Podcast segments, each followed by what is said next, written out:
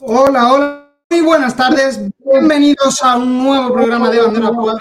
Bienvenidos concretamente al duodécimo programa de la segunda temporada del programa de referencia del motor en Sport Direct Radio, la radio de referencia de Málaga en el deporte con este programa número 12 en el que hemos tenido el Gran Premio de España, el Gran Premio de España de Fórmula 1, en el que ha llenado con unas audiencias y unos, espectadores que no se veían en el circuito desde prácticamente 7, después de que el, piloto español Fernando Alonso lograse ese segundo campeonato del mundo y anunciase por Ferrari. Hemos vuelto a esas cifras de 121.667 espectadores para la carrera del domingo en el circuito, una carrera que se llevó Max Verstappen, seguido de Sergio Pérez y en posición Checo Pérez. No pudo ser, el, eh, no pudo ser este fin de semana un podio de Carlos Sainz, ser de Fernando Alonso, que salía muy atrás, pero que el asturiano se marcó una grandísima carrera.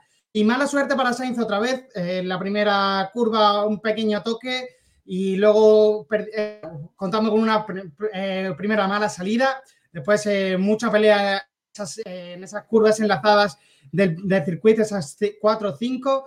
Y después, eh, una salida de pista, el que ya le dejó prácticamente sin posibilidades de aspirar al podio, pero se marcó remontada el piloto español que supo reponerse a esas malas sensaciones que tuvo desde este gran premio la salida, porque luego su compañero Charles Leclerc, cuando iba liderando en solitario, perdió la carrera porque su turbo y MGUH dejaron de funcionar en medio de la carrera. Un problema que también se reprodujo en parte en otro, en otro monoplaza eh, motorizado por Ferrari. Es el caso del Alfa Romeo del chino Wang Yuzu. También tuvo esos problemas de motor en su monoplaza, así que un gran premio de España que nos dejó un poco de, agua fría, por eso que esperaba grandes posiciones de, de los pilotos españoles.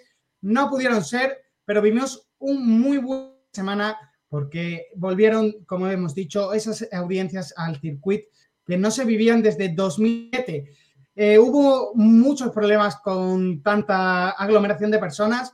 Eh, el circuito se decía que se iban a aumentar esos puntos de venta de agua, eh, por lo que se ha podido saber, el, el, agua estaba muy cara y las bebidas no estaban frías. Tampoco se prestaba la atención que se debía a todos los asistentes al Gran Premio y hubo se colaron gente dentro de las gradas eh, del recinto cerrado del Gran Premio de Barcelona, por lo que se produjeron innumerables problemas a la hora de la evacuación o simplemente de, prestar ayuda a cualquier persona que necesitase eh, agua o cualquier, mm, cualquier, objeto después de estar a casi 40 grados a pleno sol viendo carreras durante 5 horas de Barcelona. Esperemos que para próximos años eh, se, solucione. Eh, ahora en las noticias también hablaremos un poquito más de ello y concretaremos cuáles han sido esos problemas principales del circuito. Y todo esto lo ampliaremos, eh, como digo, ahora, ahora en las noticias, porque yo pienso que es un punto que hay que corregir para próximas ediciones. De hecho, la Fórmula 1 ya está trabajando para que el próximo año no se, produzca, no se produzca algo parecido. Y se va a nombrar a un administrador que, va a organizar el acceso y la venta de, entradas al, circuito de Barcelona-Cataluña. Y esperemos que estos problemas de, tanta aglomeración no se esperaba que se vendiesen tantas entradas eh, desde el circuito, lo cual ha sido un total éxito. Eh, al final se ha, se ha, empañado un poquito por, por, esta, por este trato a los asistentes al circuito, pero nos vamos a centrar en lo positivo y vamos a quedarnos con que las audiencias están volviendo a la Fórmula 1 y estamos volviendo a enganchar ese público español a esta categoría de motor tan importante. También vamos a repasar hoy dentro del programa, dentro de este duodécimo programa de bandera cuadro, vamos a estar con las motos. Eh, las motos se van al Gran Premio de Italia. ¿Qué nos puedes contar de, ello, José Martínez? Pues volvemos muy hielo después del año pasado, que fue una carrera eh, bastante entretenida. Tenemos la lucha por el mundial más abierta que nunca. Eh, luego también comentaremos algo de las noticias con respecto a, dos pilotos que están luchando por ese mundial. Tenemos la incógnita de Honda, que ya le va tocando traer mejoras según han comentado los dos pilotos. Y un circuito que desde luego siempre deja, es de los más queridos del mundial, también de los más, de los más antiguos. Luego lo comentaremos un poquito más a fondo. En una carrera que después de un, fin de semana eh, sin MotoGP, pues tenemos muchas ganas. Pues seguro que tenemos muchas más ganas. La semana pasada os quedasteis vosotros sin gran premio, eh, pero la semana que viene volvemos a coincidir tanto Fórmula 1 como MotoGP. Eh, ¿Los horarios eh, vuelven a hacer cosas raras o, todavía no nos lo puedes decir? Esperamos un poquito después de la previa. Sí, pero ya estoy disgustado con lo que hemos comentado. Ya seguro que, han hecho algo los de Dorna que parece que tienen pavor o pánico a, a coincidir. Seguro que algo han tenido que hacer raro, seguro. Pues veremos a ver y como siempre estarán compitiendo esas audiencias del fin de semana por ver qué deporte de motor se queda con la máxima audiencia en, este, fin de semana que viene de carreras. Y también tendremos toda la previa del Gran Premio de Mónaco. La Fórmula 1 no descansa esta semana. Tenemos otra carrera para la próxima semana y para ello nos acompañará David Vidales que se, que se, eh, que se unirá a nosotros dentro de unos minutitos cuando, cuando empecemos con ese análisis del Gran Premio de España. Así que ya, sin pasarnos mucho más de tiempo, vamos a empezar con las noticias, como siempre, patrocinadas por Motosorel.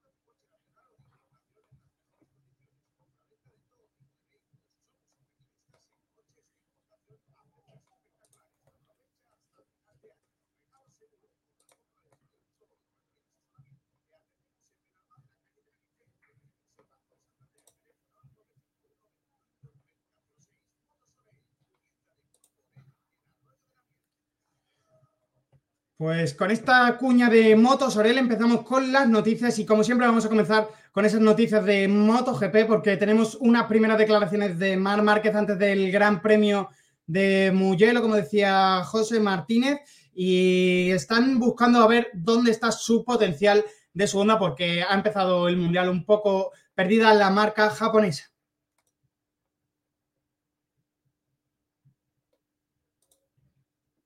José, sí, eh, eh, lo que habíamos comentado en estos últimos programas, que Honda no está siendo, no está siendo efectiva la moto, ni la satélite, ni Nakagami, ni Marquez, ni Paul, y esperaban el paquete de mejoras que va a llegar ahora también, teniendo en cuenta que hay un test. Mar Marquez ha comentado que después de ese Gran Premio de Francia, donde incluso le, le sorprendió quedar tan arriba, él se esperaba quedar un, un poquito más bajo, pero sí que tuvo suerte con esas tres caídas, ha comentado que tienen que ver lo que son posibles este fin de semana. en tanto, llegarán a, a Italia y verán dónde están pero también confían que, sabiendo el potencial que tiene y el potencial de, de Honda, obviamente, de luchar por el Mundial y, por las primeras posiciones, tanto del Mundial de Pilotos como de constructores, ha asegurado que están seguros de que si siguen trabajando por esa línea, volverán a estar arriba. Creo que tienen mucho trabajo por hacer, pero bueno, es algo que también ha, recalcado por Espargaró, que tienen ahora dos carreras y un test en dos semanas.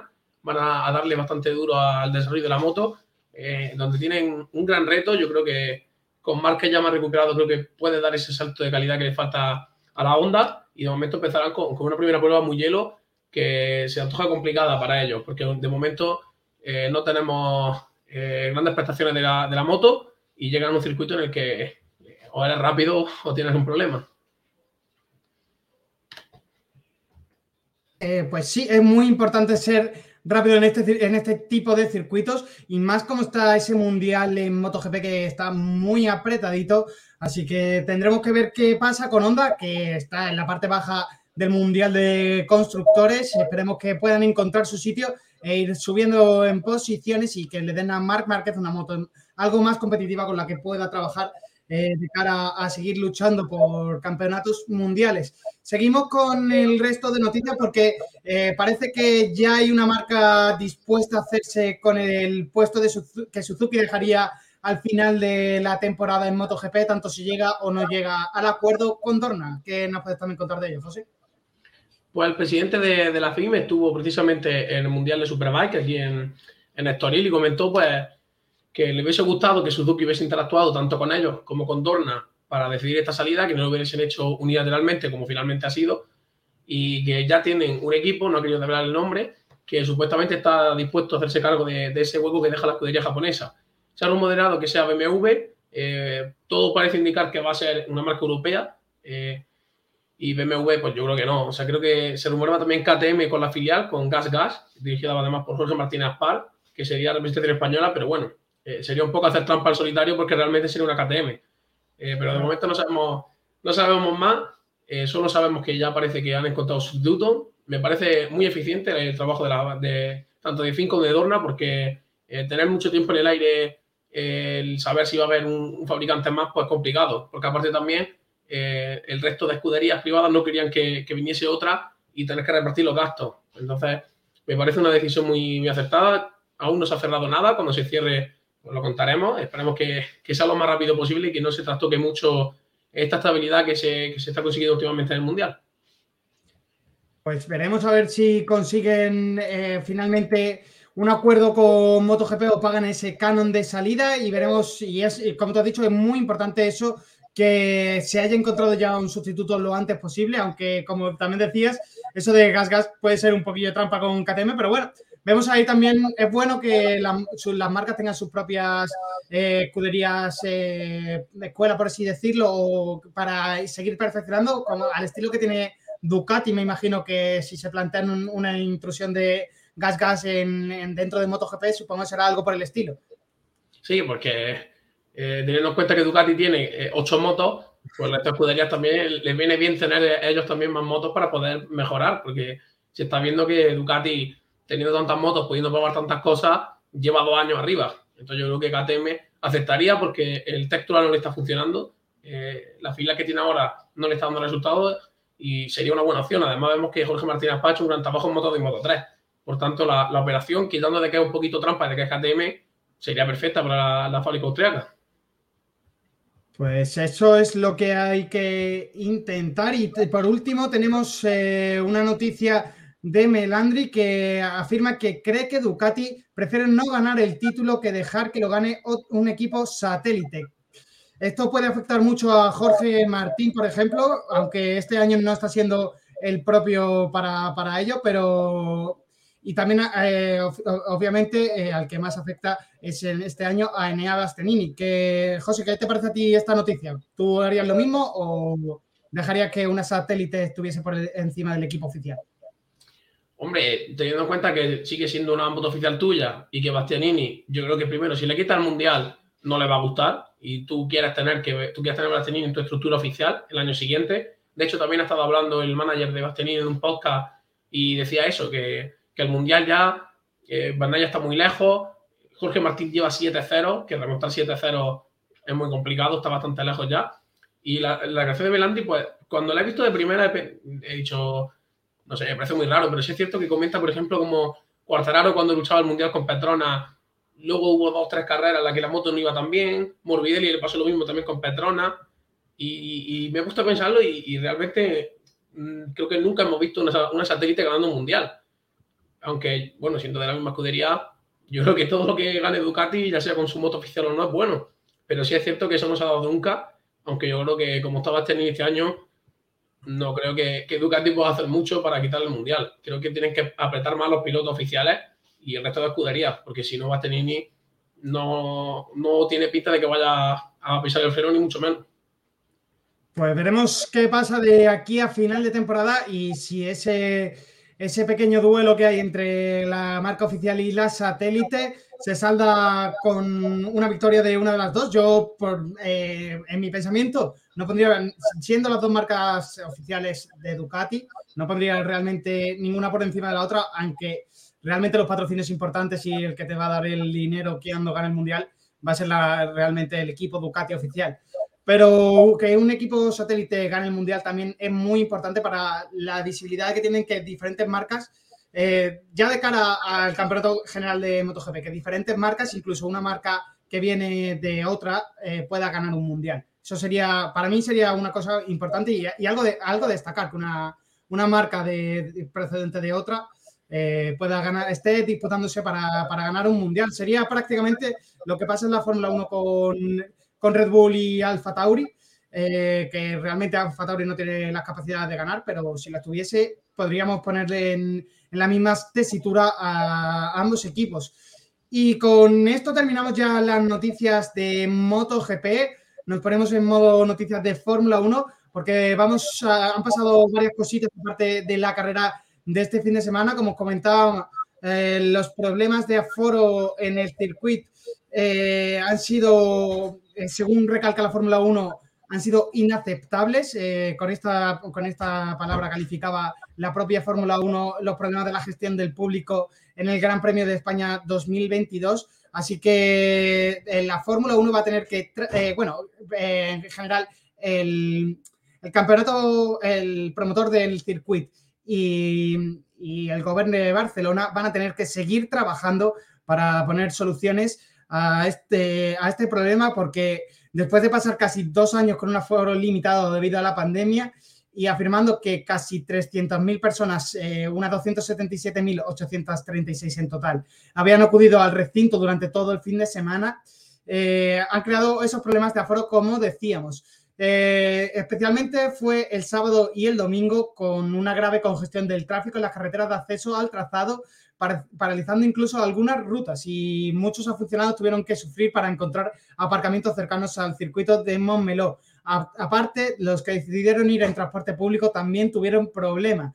Eh, no había la suficiente cantidad de trenes hacia el centro de la ciudad y hacia el circuito en las horas puntas a las que los aficionados de la Fórmula 1 necesitaban. Y además de todo esto, eh, los contratiempos en la afluencia del público se vieron agravados por ese calor sofocante que hacía eh, en Barcelona este mismo fin de semana, por esa ola de calor que está afectando a la provincia de España, a, España en, este, en estos momentos.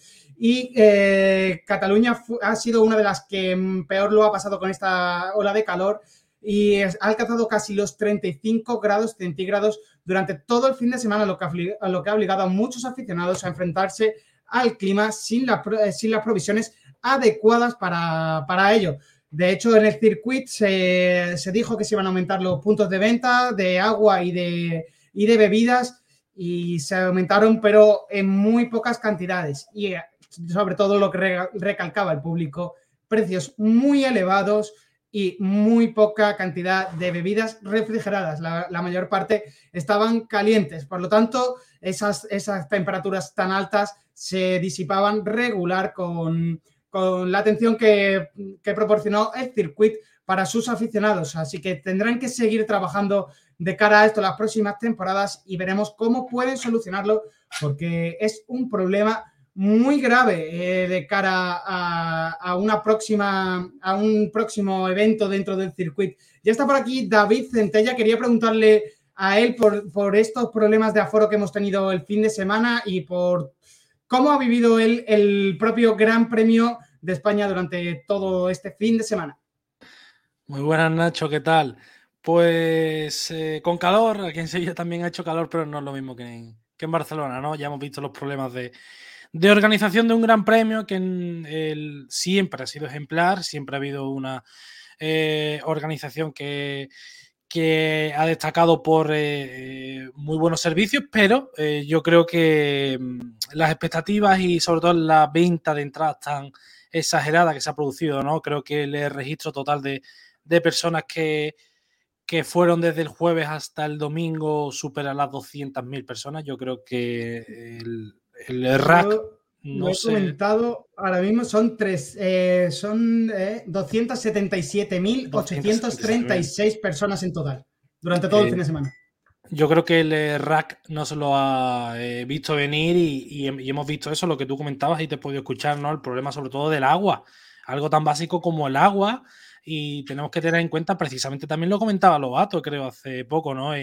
La afición de la Fórmula 1, eh, digamos que se ha rejuvenecido totalmente. Son personas que entre la pandemia y la edad que tienen no han podido vivir un gran premio de Fórmula 1 por primera vez y no están acostumbrados a, a, ello. Y sobre todo esto lo digo a la hora de la preparación, ¿no? De irte antes, llevarte agua, llevarte tus cosas para luego dentro del eh, recinto no pagar eh, 4 euros o 3,50 creo que era la botella de agua, ¿no?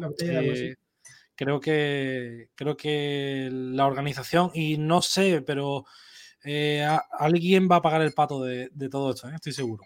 Supuestamente para el próximo año y próximas ediciones de eventos en el circuito, eh, la Fórmula 1 y la FOM van a, están trabajando para meter a un organizador dentro del, equipo de gobierno de, este, de, este, esta organización. Así que en principio deberíamos de, no volverse a producir, sobre todo estas aglomeraciones en, tráfico y transporte público.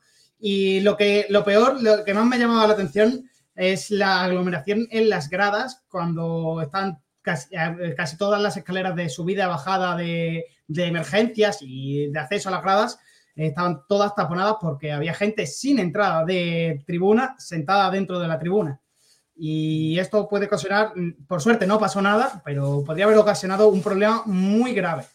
Nacho, hay una cosa que no sé si, si te has enterado. Eh, lo, he, lo, he, leído por Twitter y me parece gravísimo. Un problema de un chaval que iba con su entrada y llevaba, creo que, una Radler, ¿no? Que depende de la graduación. En Madrid, la legislación madrileña, por ejemplo, no entra como bebida alcohólica. Total, que iba a entrar y uno de, uno de seguridad le dice que no puede y por lo visto un mozo de escuadra le quita la entrada. Eh, esto eh, hace que el chaval, eh, creo que fue el sábado, se va a la comisaría a denunciarlo. En la, la propia comisaría le dicen que lo que ha hecho ese, ese agente es ilegal, que en todo caso le tiene que devolver la entrada al circuito y ellos ya le niegan la entrada. Al final, eh, el circuito eh, no hizo absolutamente nada, eh, lamentaba mucho la situación, sabía que lo que había hecho esa gente era ilegal, pero no le facilitó otra entrada. Total, que el chaval tuvo que comprarse otra entrada para el domingo. ¿Cuándo que no es tan barata? Sí, sí, sí, tremendo. O sea, a ver, ya que te pegas el palizón, ¿no? Y organizas el viaje y, quedarte en algún lado, ya no, ya no te vas a echar para atrás, ¿no? Pero muchos problemas de fin de semana. Muchos problemas. Es que eh, no, yo creo que no se esperaba tanta, aunque estuviesen la entrada vendida y se supiesen los números que iban a ceder, no esperaban tanto, tanto, tanto. No, no, estaban preparados después de dos años sin público a recibir el mogollón de público que recibieron eh, durante todo el fin de semana. Y eso fue un gran problema en la organización tanto del circuito como del gobierno a la hora de organizar transportes públicos y, y organización de carreteras y todo esto tendrán que seguir mirándolo y seguir trabajando hacia ello. Eh, también hay que decir que en punto a favor, hacía desde de 2007, como comentaba en la introducción del programa, que no se veía tanto aforo en el circuito y es normal que la organización no esté preparada, pero no a este nivel. Así que veremos qué pasa en las siguientes ediciones. Seguimos comentando el resto de noticias porque hay una que me ha llamado especial la atención, una declaración de Zach Brown al a los medios ingleses en los que destacaba que eh, Ricciardo no ha cumplido con las expectativas desde su llegada al equipo. Algo eh, decía que me resultaba impactante esta noticia, no en cuanto a este sentido. Si eh, todos sabemos que Ricciardo le ha faltado mucho nivel desde que ha llegado a McLaren, pero no me imaginaba estas palabras del director ejecutivo de McLaren y lo que me hace pensar eh, que están buscando ya algún susto para el asiento del piloto australiano de cara a la próxima temporada. Eh, repito, no hay nada confirmado, es lo que me hace pensar a mí, pero el nivel de Ricciardo desde que ha llegado a, a no ha estado a la altura, ha estado muy por detrás de su compañero de equipo y en esta temporada tan solo tiene 11 puntos en el Mundial. Y aunque McLaren está eh, asentado ahora mismo en el cuarto puesto del campeonato de constructores, podrían haber tenido muchos más puntos si no se hubiese, si el australiano hubiese estado a su mejor nivel, a ese nivel que nos dejó alucinados en Red Bull y que le daba tanta competencia a Max Verstappen. Así que veremos en qué se traducen estas declaraciones del CEO de, McLaren y veremos eh, qué ocurre con el futuro de Daniel Ricciardo. Y David, tenemos eh, noticia de que hay nuevo fondo plano de Alpine para Mónaco y las siguientes cuatro carreras. Otra actualización eh, más, supuestamente todavía con, con menos peso. ¿Y qué nos puedes contar de, esta evolución que va a traer Alpine este fondo plano? Pues eh, más o menos lo que, lo que has comentado tú, ¿no? Eh, un nuevo solo para las próximas cuatro carreras. Otmar Safnauer, el, el jefe de equipo de, Alpine, eh, decía, eh, en la próxima carrera tendremos un nuevo suelo para unas cuatro carreras. La mayor área de producción aerodinámica actualmente es el suelo, por ese eh, efecto que se produce ahí, ¿no? entre medias incluiremos más cosas, como un chasis nuevo. ya sabemos que no es la primera evolución similar que, trae Alpine, enfocada sobre todo en el suelo. Lo vimos como Alonso montaba un nuevo suelo en Imola después de ese toque que tuvo prácticamente parecía irreparable. Alpine lo, lo llegó a reparar para el Gran Premio de Miami y es algo que, realmente me sorprende, ¿no? Que no tengan todavía muy claro el tema de, las mejoras, que no, vamos a llevar este suelo para las próximas cuatro carreras a ver si funciona. Mm, a mí a mí me crea desconfianza. ¿eh? Eh, ya Alpine eh, no se está dando ciertos tumbos. Es que no los veo en una línea, en, una línea de desarrollo clara, ¿no? van trayendo. Para mí están empezando a hacer lo mismo que la, temporada pasada, cuando vieron ya que no, no tenían las cosas claras del todo, empezaron a traer hembras, las que funcionaban las dejaban, las otras las quitaban, pero traían muchas cositas nuevas todos los fines de semana. A ver, pero el problema de este año es que están limitados por el presupuesto. Sí, y, no se puede traer de todo.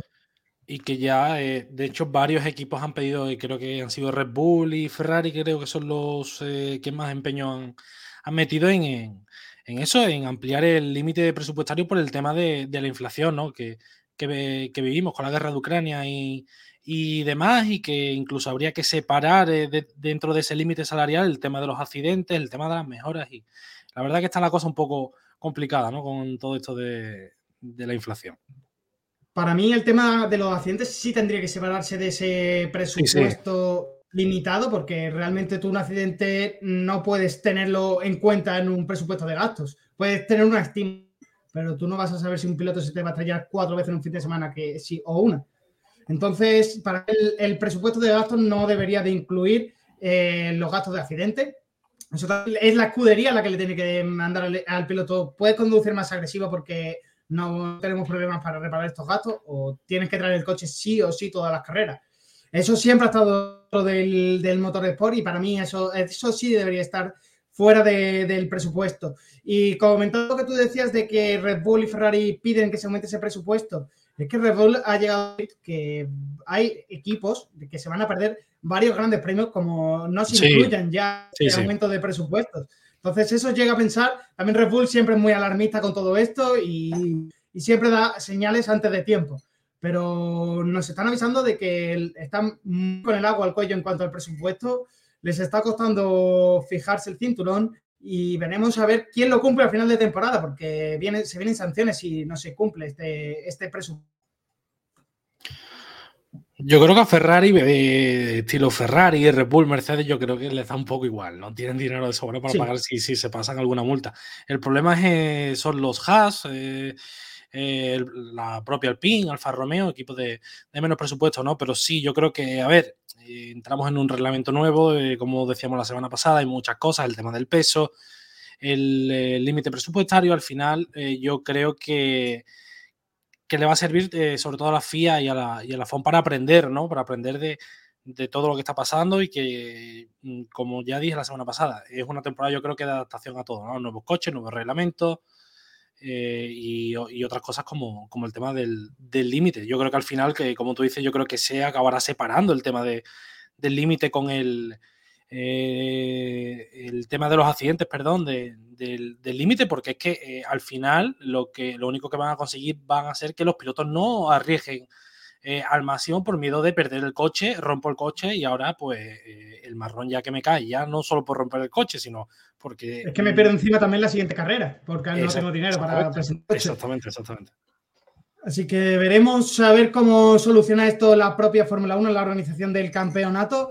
Y con ella acabamos las noticias. Sin antes, eh, quería comentaros una, breve noticia también.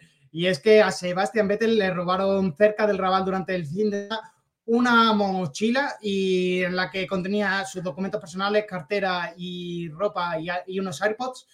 Eh, gracias a los AirPods pudo seguir a los ladrones eh, con un patinete eléctrico que se lo pidió a alguien que se encontró por la y de hecho, los mozos, eh, en cuanto llamó, dijo que le dijeron que debía de dejar de perseguir a, los delincuentes, pero Sebastián Vettel siguió, siguió ello y lo llevó hasta una tienda cercana al centro de Barcelona, donde los ladrones habían soltado los dispositivos eh, de auriculares eh, que finalmente encontró en esta tienda y todavía no se le ha podido devolver sus documentos personales ni la mochila al piloto alemán, pero que tendrá una de historia que contar de Barcelona este fin de semana.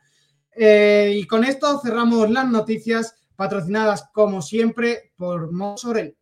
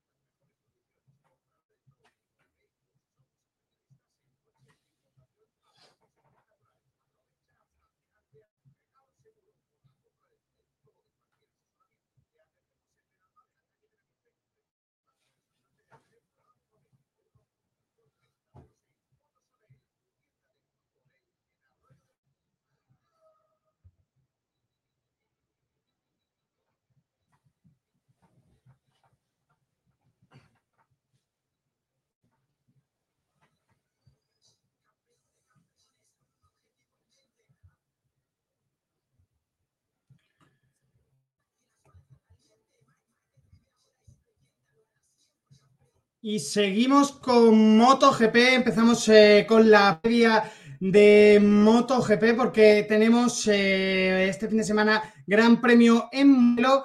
Gran Premio que va a poner las cosas en el Mundial más apretadas todavía y que va a seguir esa gira europea de MotoGP. Así que, José Martínez, ¿qué más nos puedes contar de este próximo Gran Premio que vamos a vivir en la categoría Reina de las Motos? Volvemos a Italia, volvemos a uno de los circuitos predilectos de la historia de MotoGP. Un circuito que es un poco favorito a Honda, solo que este año pues Honda no está, no está muy bien y no creo que vayan a hacer un gran papel, pero sobre todo es circuito Honda. Eh, mucha aceleración, mucha frenada, frenadas fuertes y voy a hacer rápidamente aquí análisis del circuito. Tiene 5 kilómetros, 245 metros, un circuito que no es ni extremadamente largo ni tampoco extremadamente corto con 15 curvas que son 9 a derechas y 6 a izquierda. Es un poquito eh, bastante repartido. Hay circuitos que suelen ser más de derecha y de izquierda. Este es uno de los más compensados. Y sobre todo lo que más destaca de Mugello es que es el circuito más técnico del campeonato. Es uno de los más técnicos. Es muy importante eh, seguir muy bien la línea, lo que se hace muy complicado porque el 80% está basado en chicanes y en curvas largas. Por lo tanto, eh, poner un buen, una buena configuración de la moto se antoja la, la tarea más complicada que tienen los pilotos porque es muy complicado hacer que la moto sea ágil y que a la vez sea estable. Eh, son prácticamente dos cosas opuestas y es lo que tienes que buscar, ver que, eh, con qué sacan más provecho y con cuál pierden menos tiempo en un, en un reto que se propone todos los años. Y tiene una curiosa configuración de rectas porque la recta de meta es de las más cortas, son solo 600 metros, pero que no ha dejado muchos adelantamientos con el rebufo. Habrá que estar muy atento a eso, sobre todo en categorías inferiores como Moto 2 y sobre todo en Moto 3, que vemos los rebufos de, de gran manera. Y luego tiene la recta que, la recta que es de la más larga del circuito. 1141 metros, las que se suele batir todos los años récord de velocidad, de velocidad punta. Habrá que ver si, si este año también lo tenemos. Y justo después de esa recta, en la que yo digo, eh, los pilotos se ponen a la máxima velocidad que da la moto, viene una frenada muy, muy crítica, la que se puede bajar eh, hasta los 90 kilómetros fácilmente. Eh, de 320, 350 que llegan las la motos más potentes, tienes que bajar a, 90 kilómetros. Una curva que Valentino Rossi relató en ese famoso casco que se veía una cara muy sorprendida, que es la que él pone cuando llegaba a esa curva. Y ahora que están muy atentos, porque eso puede ser uno de los puntos críticos, donde también pueden aprovechar los pilotos que sepan parar la moto mejor eh, para adelantar. Eh, rápidamente comento el tiempo, la verdad que se espera un fin de semana perfecto, entre los 24 y 26 grados, eh, con un tiempo soleado, sin ninguna nube. no vamos a tener, parece, luego puede cambiar todo, pero parece que no vamos a tener condiciones de lluvia. Un gran premio como el que vimos en Francia, con unos con un buen tiempo y habrá que ver un poco la tónica que se va dando en esta carrera. Eh, es el circuito con la tercera velocidad media más alta. No se suele bajar de 100 km por hora, únicamente en esa curva que, como, he comentado, viene de la recta más larga, eh, con gas a fondo y tienes que frenar. El resto sí suele hacer 100 km de media, un poquito más, porque como he dicho, son curvas largas que hay que exprimir la moto y, y sobre todo dejarla correr. Aquí veremos cómo yo espero que Van además jugando en casa con, con la Ducati, que es su punto fuerte, sea capaz de hacer un gran resultado va a tener más de lo mismo, que son dos pilotos muy técnicos. Creo que entre estos dos va a estar el ganador de la carrera y el resto de pilotos creo que van a tener que hacer un gran esfuerzo, porque en esa línea, en esa recta, como he comentado, de un kilómetro va a ser muy complicado para la Suzuki, la Aprilia, que no son, la Yamaha sobre todo, que no tienen mucha velocidad punta. Ahí vamos a ver cómo la Ducati va a sacar una ventaja eh, muy, muy grande. Por tanto, tienes que hacer los otros dos parciales muy bien y, muy, muy sin perder nada de tiempo porque eh, va a ser ahí clave donde yo creo que la Ducati van a, exprimir su velocidad y donde van a tener esa ventaja que, que por las que yo creo que son las favoritas esos dos pilotos.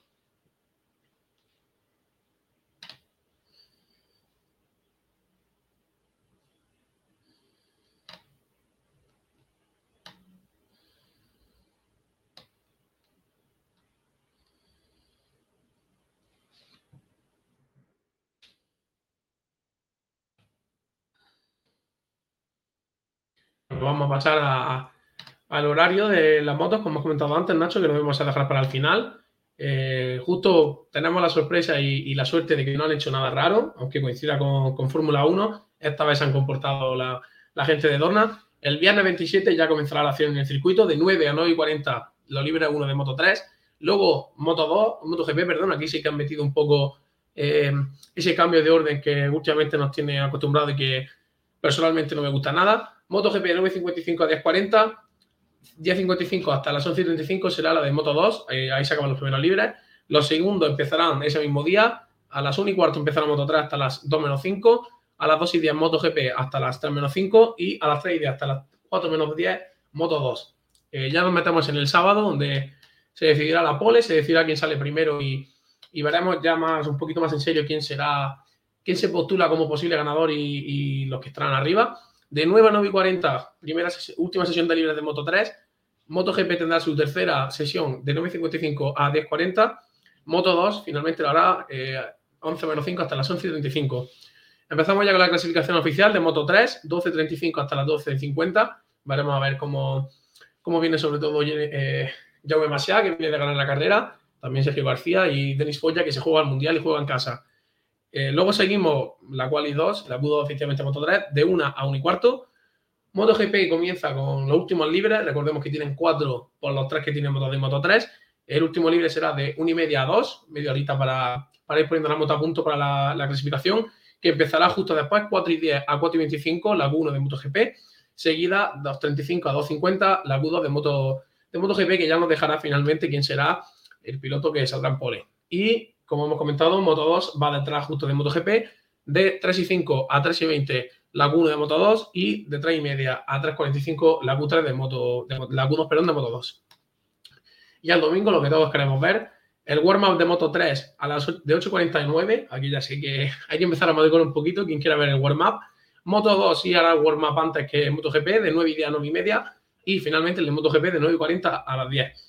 Y ya las carreras, lo que, lo que todos queremos saber, Moto 3 comenzará a las 11, Moto 2 a las 12 y 20, por fin volvemos a poner eh, el horario en función de las categorías, y para culminar el Gran Premio de Italia a las 2, con la grada llena seguro, se espera, se espera que vaya mucha gente, como viene siendo en los dos últimos circuitos que se ha roto el récord, a las 2 MotoGP eh, comenzará. Y esperamos que la carrera sea lo más interesante que es posible.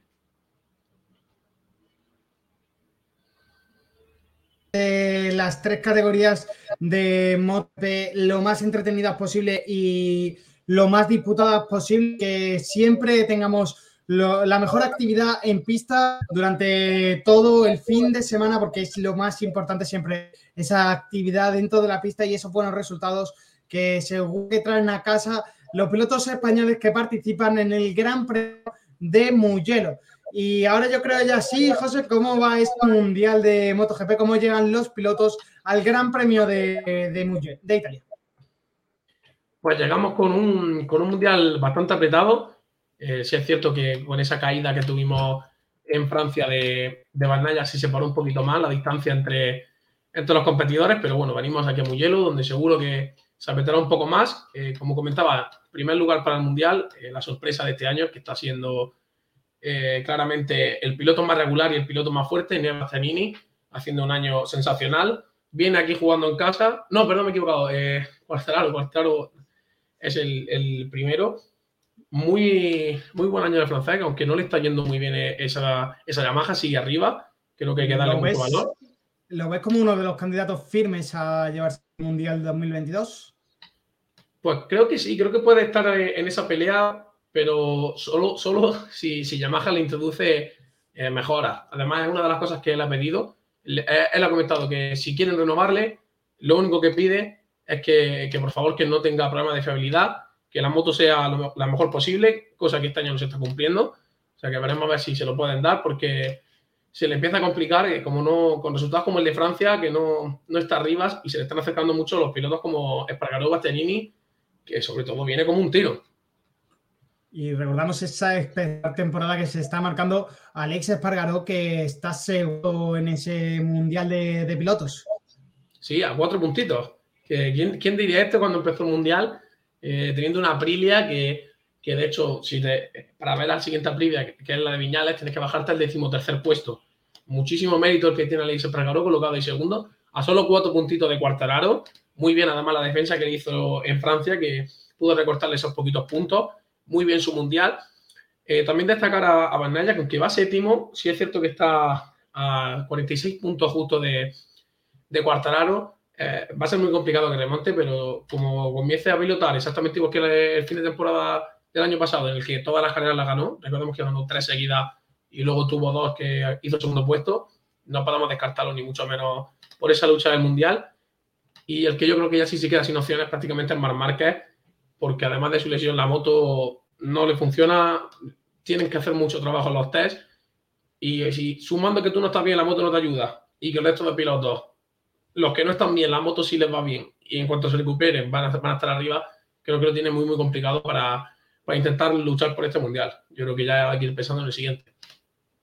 Claro, tendrá, tendrá ya la cabeza puesta en el siguiente mundial. Y en moto llega liderando Celso Vietti junto a Iowa y a Aaron Canet. En tercera posición, el piloto español eh, llega otra vez al circuito de, de. Eh, ¿Qué esperamos esta semana de Moto 2 de esos eh, tres contendientes al título que están en estas tres primeras posiciones? Pues yo espero realmente una, gran carrera de Aaron Canet, porque vemos que de los tres que tú has comentado, que son los que están arriba, tanto Celestino Vietti como Ayogura han tenido esta, última carrera en Francia y sobre todo las dos últimas en las que le están faltando resultados, o a lo mejor está acabando en quinto o sexto puesto y Aaron Canet, eh, además recordamos la hazaña que hizo recién operado, se operó un martes, el domingo hizo el segundo puesto y, viene muy muy fuerte, creo que los otros están, tanto Celestino Vietti como Ogura se están descuidando un poquito y Aaron Canet viene con todo. Eh, tampoco se puede descartar a, a Tony Arbolino, que está haciendo muy buen año en italiano, está un pelín más lejos, pero bueno, aquí hemos visto que en Moto 2 como te acabo de comentar, los que van primero pueden hacer tres carreras, cuatro seguidas, bajando muchos puntos y se aprieta todo. Eh, estamos muy acostumbrados. Y yo creo que Aaron si consigue mantener esta regularidad, creo que va a ser el, campeón del mundo. Sí, yo creo que este puede ser un buen año para Aaron Canet. Se le están poniendo las cosas hasta tercero en el Mundial con 89 puntos. Eh, veremos si este es su año de, de, ganar el campeonato del mundo de Moto 2. Y en Motes, ¿cómo llegan las cosas a, a Mugello, José? Pues en Moto 3 también tuvimos eh, el fin de semana pasado un poquito raro, donde Denis Foya, que venía siendo líder indiscutible del Mundial eh, en las primeras carreras, ya se ha colocado tercero. Tenemos a Sergio García Dol, el primero, parte de, además del Gas Gas, que como hemos comentado puede subir a MotoGP. 112 puntos, es el líder de, de categoría que más puntos saca con respecto al segundo, que es el español Jaume Masia con 95 puntos, que además viene de, ganar en Francia, viene muy fuerte. Eh, son dos pilotos que ya lo vimos el año pasado. Y el año pasado estuvieron los dos para ganar Moto 3. Finalmente no pudo ser, pero estaba Pedro Acosta, eh, quiero decirte. Eh, apareció un, joven de, 16 años que, por lo que sea, va muy rápido. Que reduccionó Moto 3. Sí, y los que le pudieron hacer más frente fueron ellos dos. O sea, muy bien, Denis ya tiene que, que recuperar sensaciones ya. Le han pasado dos pilotos, viene aquí en Italia, juega en casa y yo creo que debería conseguir un gran resultado, pero veo muy fuerte sobre todo a, Sergio García y a Izan Guevara, que está cuarto en el Mundial y viene haciendo grandes resultados, va cogiendo mm, todas las carreras coge bastantes puntos, siempre queda dentro del top 5, cuando una vez queda más arriba, otras queda más abajo, es lo que yo creo que es lo más importante, la consistencia a la hora del Mundial y más este año, que es el más largo de la historia, con, con más carreras que nunca, esa consistencia es lo que te puede dar estar arriba o estar abajo. Así que muy bien en Moto 3, tenemos muchos pilotos españoles y yo creo que el Mundial se va a jugar entre, entre esos dos, entre Jaume Masé y Sergio García. Pues esperemos que sí, que se quede este de Moto 3 en casa y la verdad que tanto el piloto de Gas Gas como el piloto de KTM Ayo tienen muy buena pinta para disputar este campeonato mundial de motos. Y con esto ya acabamos hoy la sección de, de moto. Muchas gracias, José, por acompañarnos una semana más. Nos escuchamos la semana que viene. Esperemos que nos traigan muy buenas noticias de lo que haya ocurrido durante todo el fin de en el Gran Premio de Italia. Gracias, Nacho. Nos vemos. Y aquí dejamos este primer bloque del programa. Vamos a entrar a la primera publicidad. Eh, nos escuchamos y continuamos con la Fórmula 1 tras, unas tras una breve pausa para los anuncios.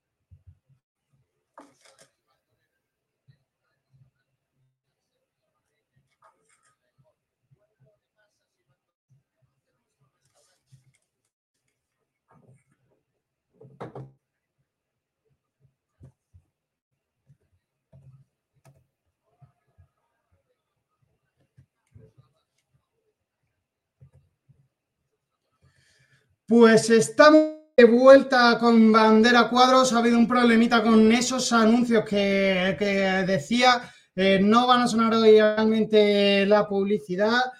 Haremos el programa de seguido y vamos a empezar ya con todo el análisis de lo que ocurrió en el Gran Premio de España durante este fin de semana, que como os comentaba al principio de la carrera, uno de los grandes premios de España más vistos de la historia.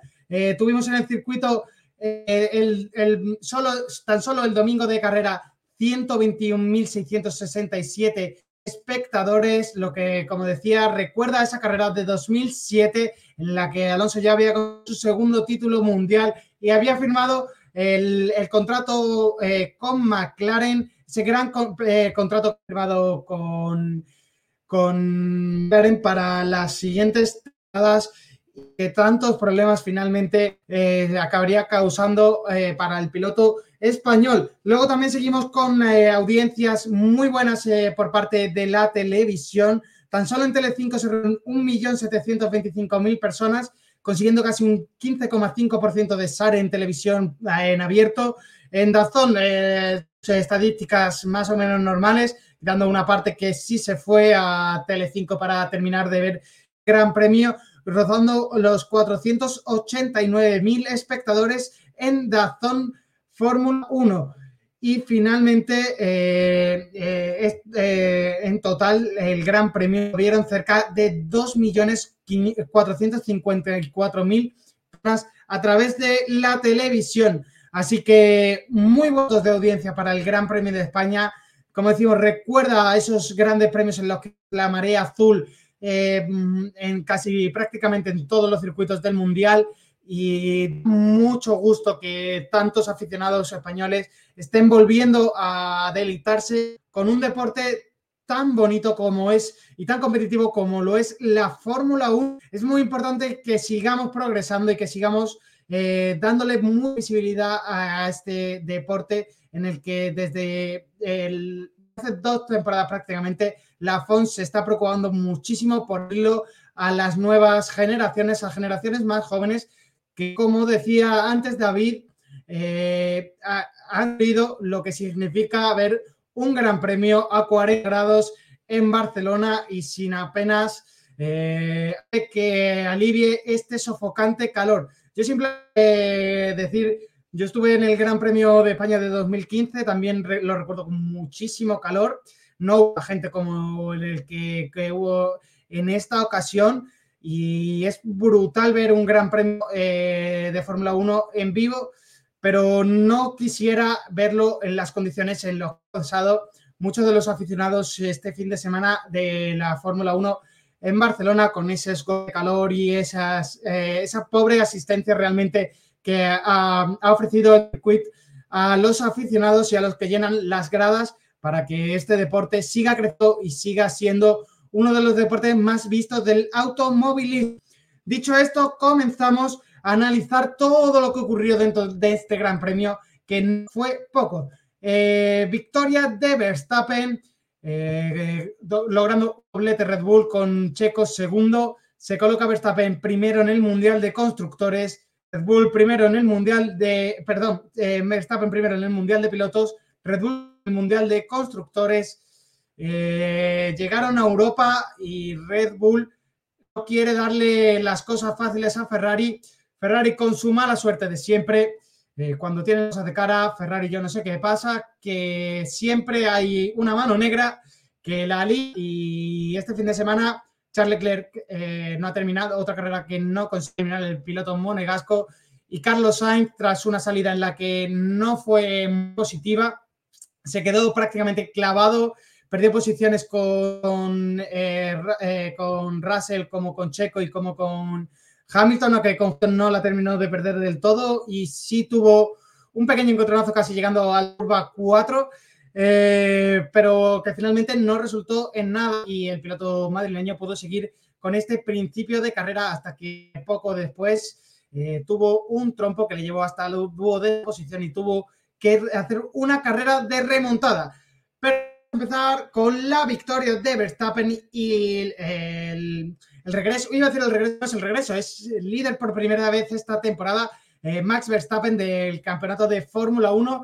Eh, David, ¿qué opinión tienes tú de esto y qué piensas del fin de semana de Ferrari?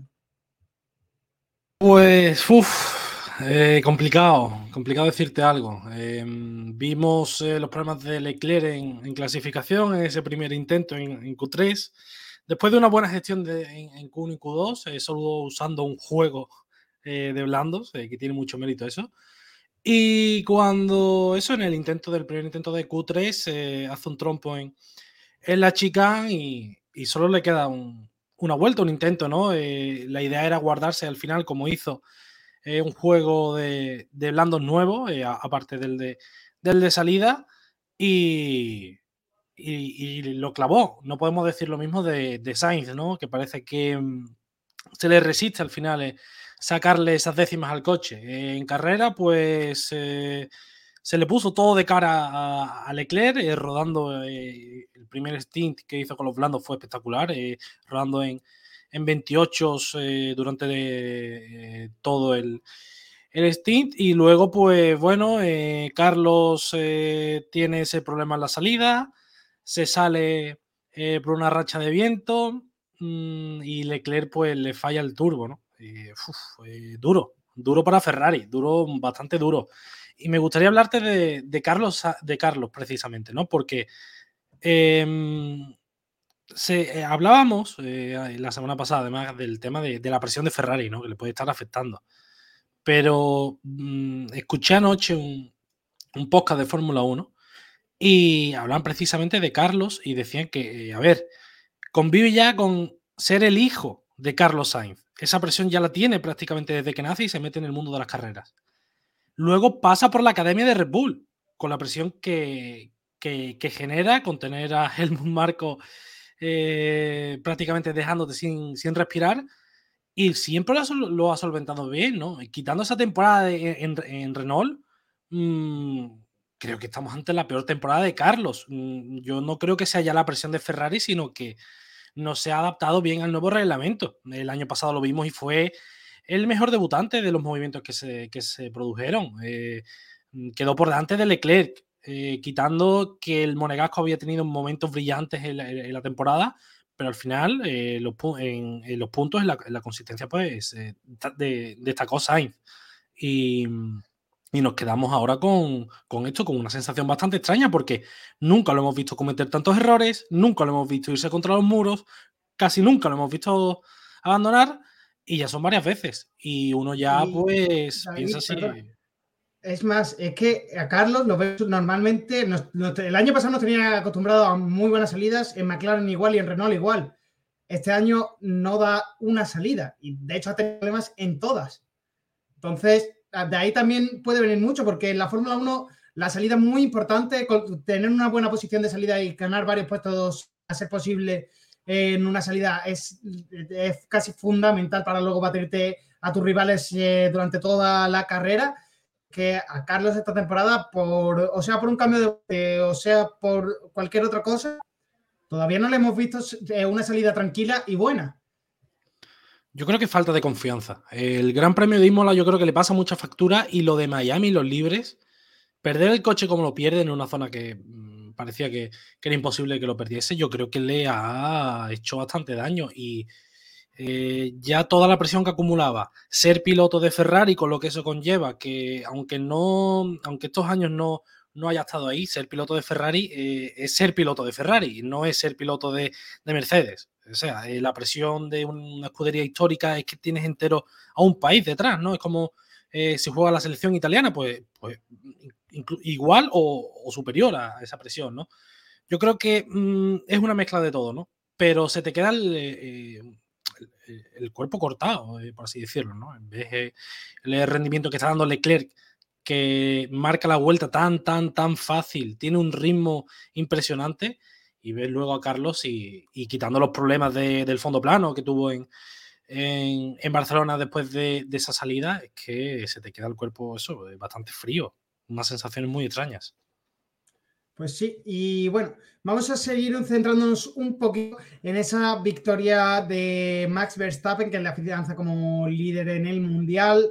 He leído mucho en Twitter que victoria regalada a Verstappen, eh, no ha tenido que trabajar nada, y yo creo que todo lo contrario. Verstappen, recordamos, tuvo eh, un trompo en la misma curva que Carlos, eh, no tuvo más mala suerte porque solo solo perdió, iba segundo y se reincorporó en cuarta posición, pero tuvo que seguir peleando toda la carrera, tuvo que plantearle una carrera muy dura, sobre todo a Russell con esos problemas que tuvo el propio Verstappen en el DRS a la hora de adelantarlo. Luego, incluso su compañero checo decía, decirle a Max que me deje pasar, decirle a Max que me deje, soy más rápido que él. Eh, tuvo que trabajarse mucho esa victoria el piloto holandés. Obviamente yo pienso que Red Bull no va a poner por delante a Sergio de, de, Max, pero veo muy sólidos a los pilotos y creo que Red Bull ha encontrado al compañero perfecto para acompañar a un campeón del mundo como lo es Max Verstappen. No sé qué piensas tú, David. Yo creo que es muy pronto para hacer este tipo de cosas. A ver, el error que hay en Red Bull todos lo sabemos, ¿no? Y, el propio Checo lo, asumió el año pasado y lo, asume este, ¿no? Pero yo creo que es muy pronto para las órdenes de equipo, que sin órdenes Verstappen hubiera acabado por delante porque ya eh, un juego de, de gomas más nuevo y eh, estaba teniendo un ritmo bestial con, los blandos, ¿no? Mm. Em, pero claro, eh, es que no lo sé. A ver, el tema de las órdenes de, de, equipo, es que yo de verdad lo veo demasiado pronto, que hubiese acabado por delante, seguro, seguro. Pero que Red Bull eh, ya lo muestre tan claro, las cartas, no sé. Eh, Pérez, de hecho, cuando le, avisan de, que tiene que dejar pasar a Verstappen, le dice al equipo que luego tendrán que hablar. Es que estamos en la, en la sexta carrera, es que es muy fuerte, no sé. Yo no sé cómo tú lo ves. O sea, que hubiera acabado por delante, seguro pero de forma tan descarada ya en la sexta carrera, mm, vamos a dar pasar a Verstappen, no lo sé. Es lo que tú dices, estamos en la sexta carrera. Eh, Sergio tiene 85 puntos frente a los 110 que tiene Max. no están nada lejos y sería importante también eh, que quedasen 1-2 en, en, ese mundial de, pilotos que dándole tanta, para mí, en mi pensamiento, dándole tanta dentro del equipo a Verstappen, lo que vas a hacer al final es que Checo no consiga esos puntos necesarios porque Leclerc va a conseguir los puntos que le van a faltar a Checo. Y en ese de, principio de temporada eh, vamos a perder mucho tiempo. Y estoy contigo, también pienso que Verstappen al final hubiese acabado por delante de Checo, incluso yo voy más, para, más, eh, voy más eh, hacia algo más grande. Yo pienso que Verstappen hubiese acabado por delante de Checo, incluso con unos neumáticos más gastados, porque el ritmo que demostró eh, Verstappen con un neumático gastado estaba a la altura del que estaba mostrando Sergio Pérez cuando venía por detrás suya con un neumático nuevo.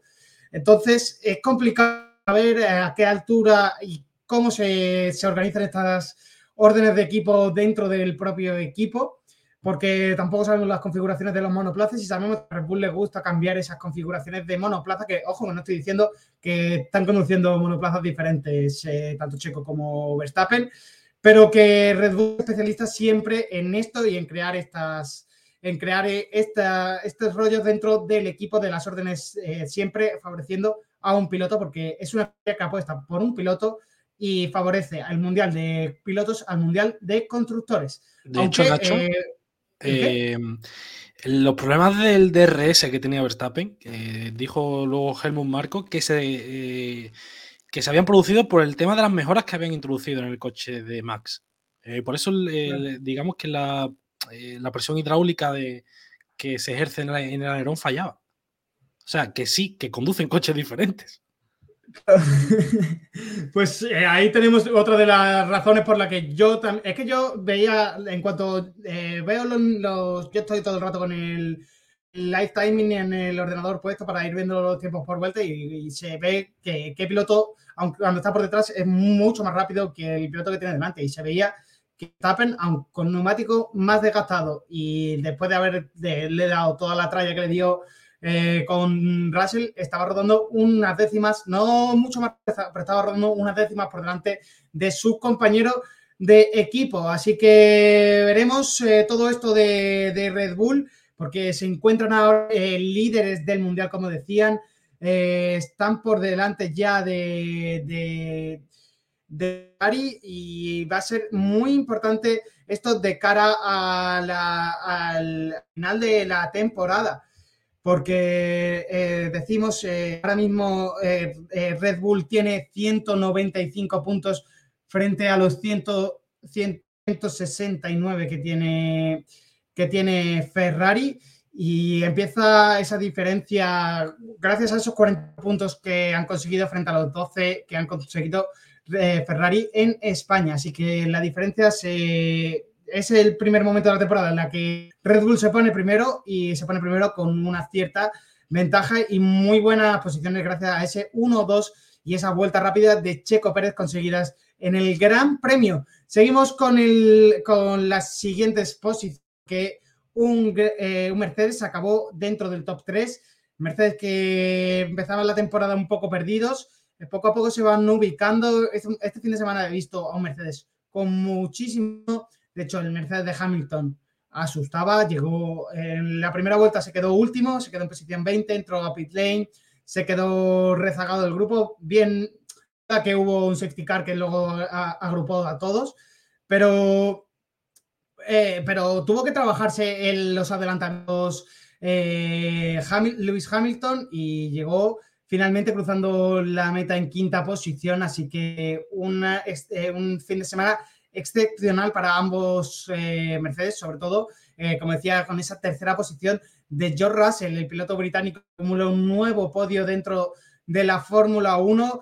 Eh, se está mostrando esta temporada muy fuerte. Está diciendo yo estoy aquí para, para, demostrar todo lo que tengo y hizo una defensa. A mí me dejó fascinado esa defensa que hizo, que hizo eh, hacia, el, campeón del mundo Max Verstappen cuando no tenía, sí es bien que Max no tenía DRS en ciertos puntos de la recta, pero la defensa que hizo George fue magnífica.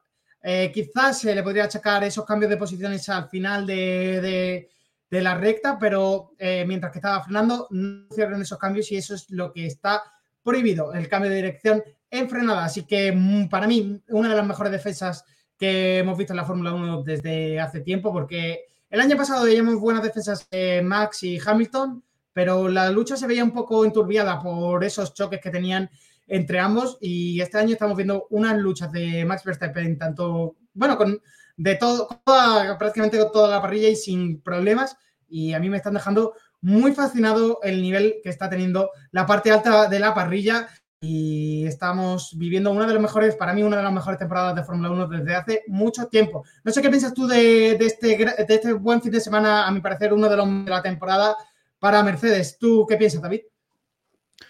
Pues que las mejoras que han introducido han mejorado el, rendimiento. No han podido bajar el coche, han solucionado ese, ese marsopeo que tenían tan eh, exagerado y, ahí está el, rendimiento, ¿no? Pero eh, hablabas de Russell, esa batalla que eh, con, con, Verstappen fue preciosa entre los problemas del, del, DRS que parecía que llegaba, pero que no, y cuando de verdad llegó Russell eh, cómo se revuelve, yo creo que ahí, ahí vimos de verdad el verdadero potencial de, del nuevo reglamento, ¿no? Porque eso con el antiguo es imposible que Russell, yo creo que hubiese trazado así esa curva 2 y, y, lo, hubiese eh, vuelto a, adelantar, ¿no? Pero yo también me quiero quedar con la carrera de Hamilton, ¿eh? eh se sale, se toca con Magnussen, sale fuera, pincha, dice el propio Hamilton, creo que lo mejor es que retiremos el coche, no hay opciones de nada, el equipo le dice que siga, era la, vuelta 2,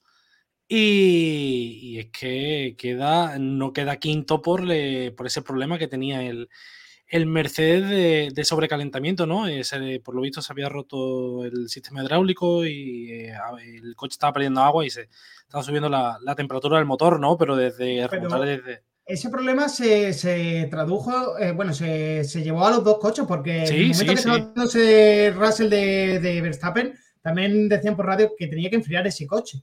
Así que veremos si no es un problema de fiabilidad provocado por las mejoras incluidas. Perdón, David, que te, que he cortado. No, eh, es que eh, recuerdo además que la radio le dice Russell al, equipo me están saliendo sensores de temperatura y, no lo entiendo porque tenía pista libre, no tenía ningún coche delante.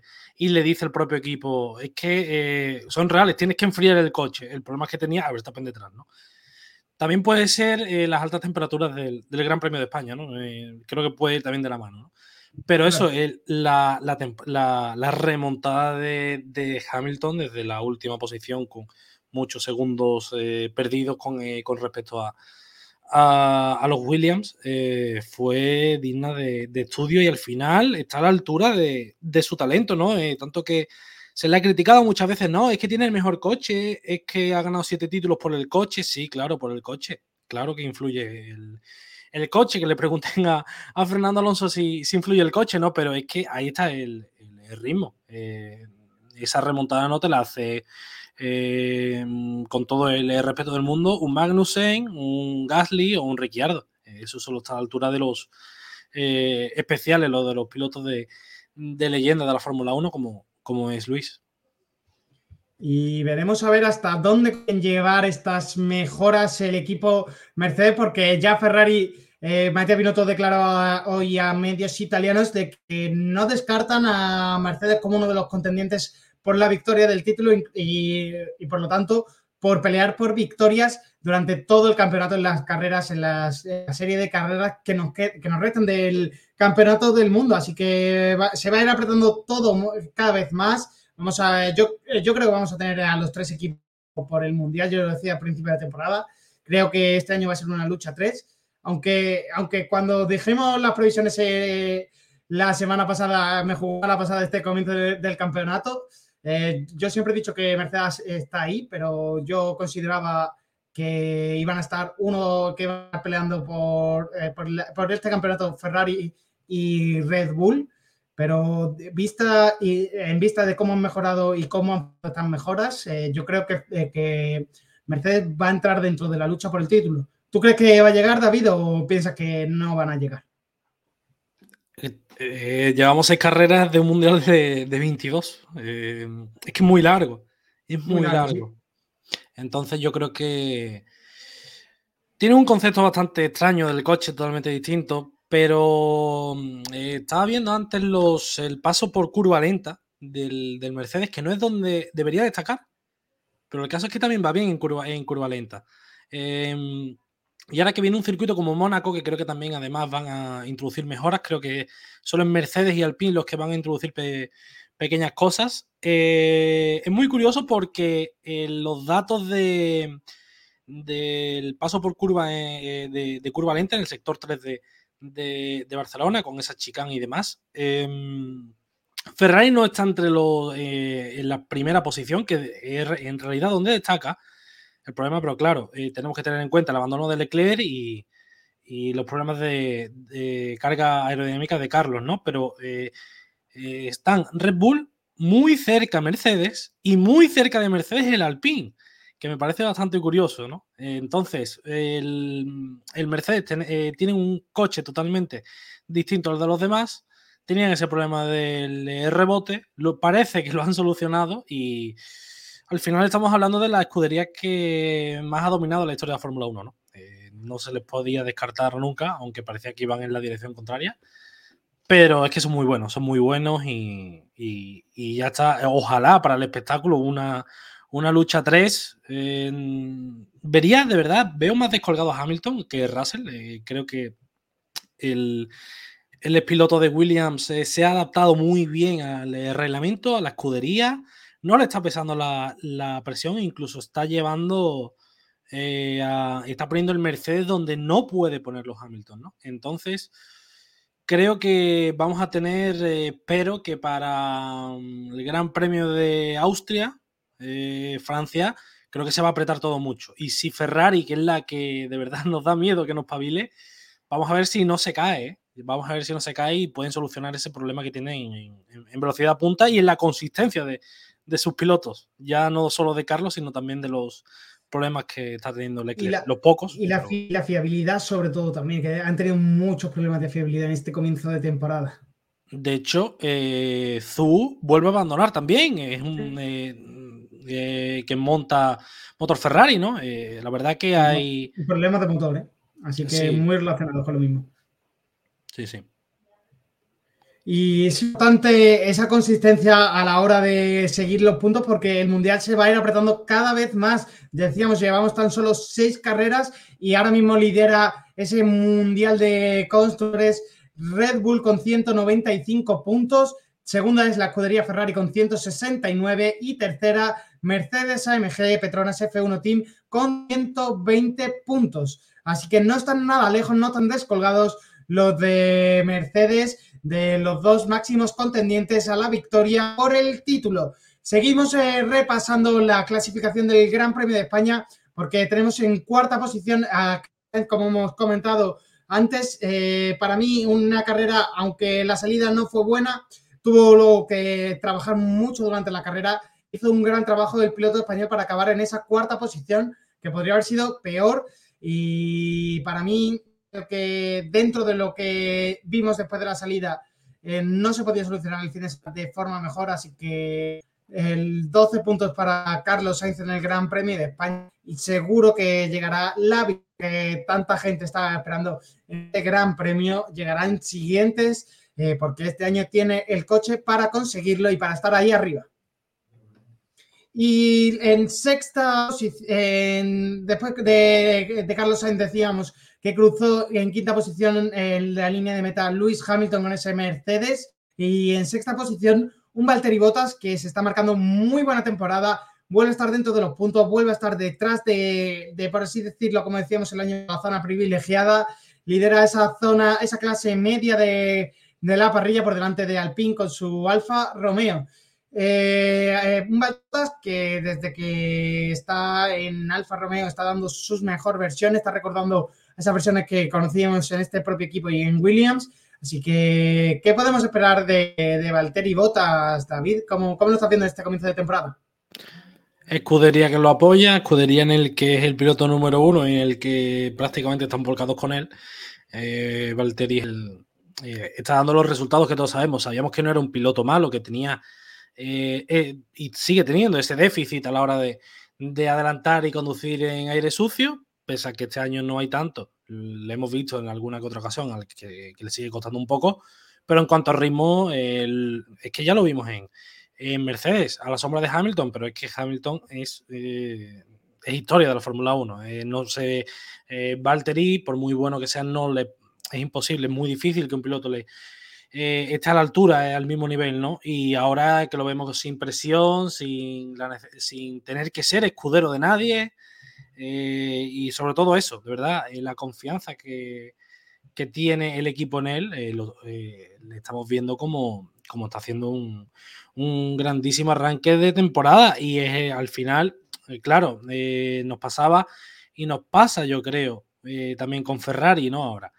el ritmo del Alfa Romeo es el que marca Valtteri o el o Valtteri pone el coche donde Zu no puede o donde el coche no llega.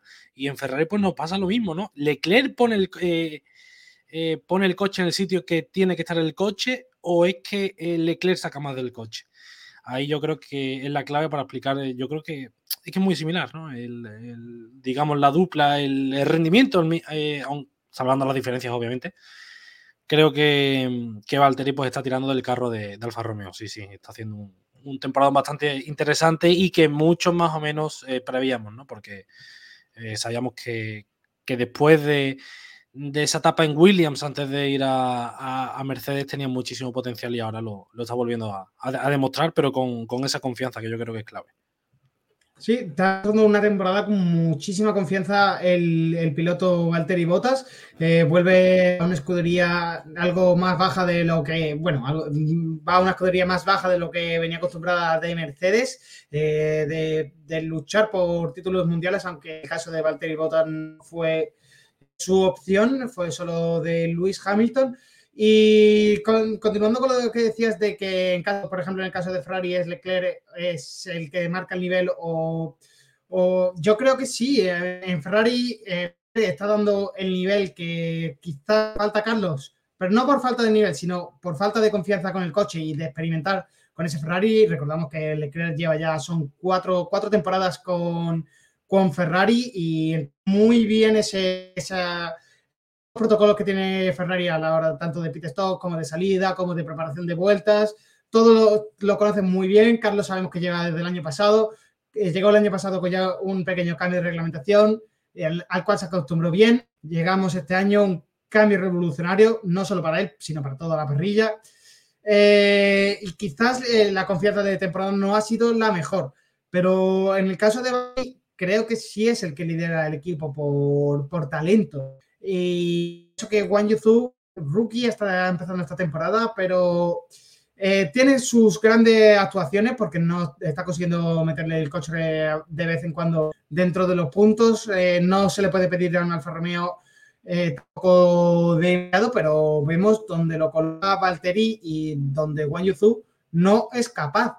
Eh, y tendremos que ver si la Fórmula 1, porque ya estamos hablando, eh, ahora mismo eh, Valtteri realmente está convirtiendo Vox con un piloto de los que son... Eh, no es uno de los pilotos que más pague por estar en la Fórmula 1, pero sí es considerado uno de los pilotos de pago de Fórmula 1, ya que ha conseguido su asiento gracias a un gran patrocinio que trae de, China. Entonces, estamos viendo la descompensación de esos niveles, la gente que ha pagado su asiento y la gente que se ha conseguido ese asiento por los propios, por trabajo y por manos, que es muy, muy importante y es lo que te da un nombre dentro de la Fórmula 1 y lo que te hace ser un piloto de carreras. Eh, no sé si tú estás acuerdo en eso. Sí, a ver, eh, el caso más claro yo creo que es el de Stroll, ¿no? Stroll, Latifi, eh, Mazepin el año pasado. son pilotos de pago. Es cierto de que Zhu hizo un buen papel en, en Fórmula 2, eh, y que logró hacer eh, algún que otro entrenamiento con Alpine, ¿no? Eh, es verdad que el programa de, de, jóvenes talentos de Alpine es bastante considerable y, y, ahí tenemos a Piastri, ¿no? Que imagino que ahora hablaremos un poco de, lo que pasa en Alpine que, que tiene tela.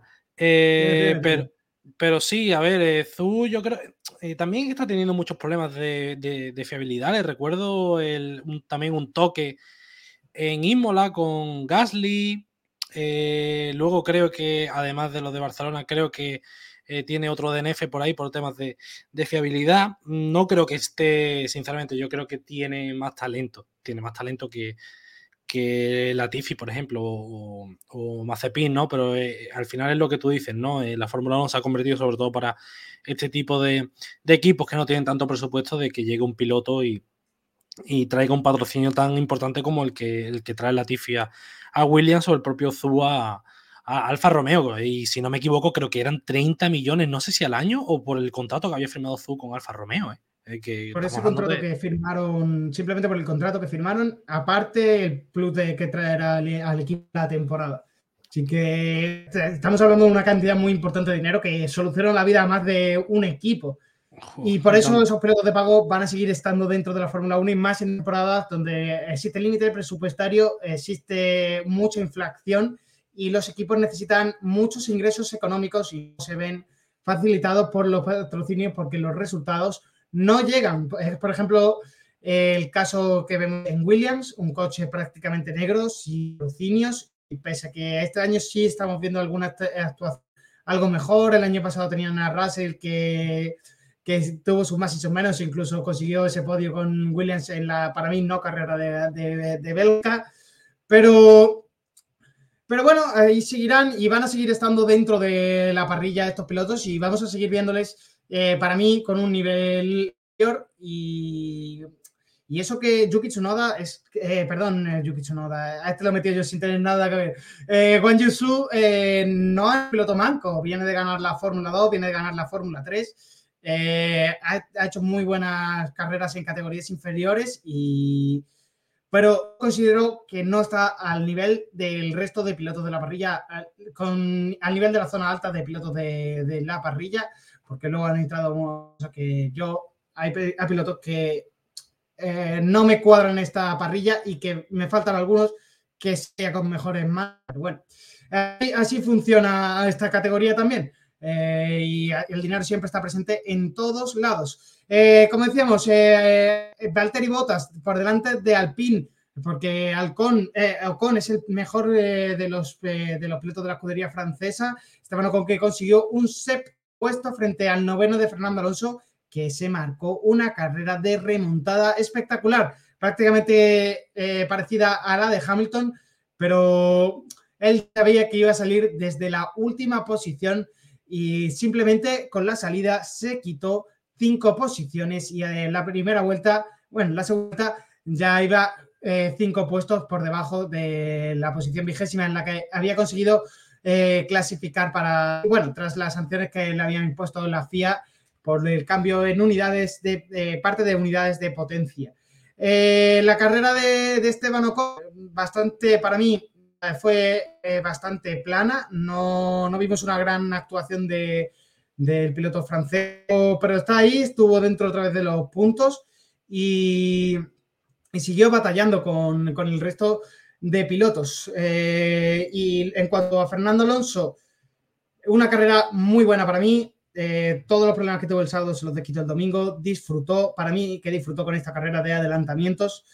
Eh, y veremos a ver la continuidad de Fernando Alonso. Es un punto clave eh, para el juego de los asientos de este 2022. Cuando empecemos a llegar ya a la zona de verano de la temporada, eh, prácticamente el Gran Premio de, de Inglaterra y toda esta, parte del calendario, empezaremos ya a, ver un poquito de movimiento entre los pilotos, pero como sabéis, la Silly Season no para nunca durante la temporada. Eh, Luca de Meo, de, que es CEO de Renault, destacaba este fin de semana para Dazón en la parrilla que quieren muchísimo a Fernando, que, y que, pero que van a tener que buscar una opción para, todos, porque también eh, a Esteban y a Oscar los quieren mucho porque son muy buenos, tienen que proteger a sus pilotos. Acabo concluyendo con que el trabajo de Fernando es increíble.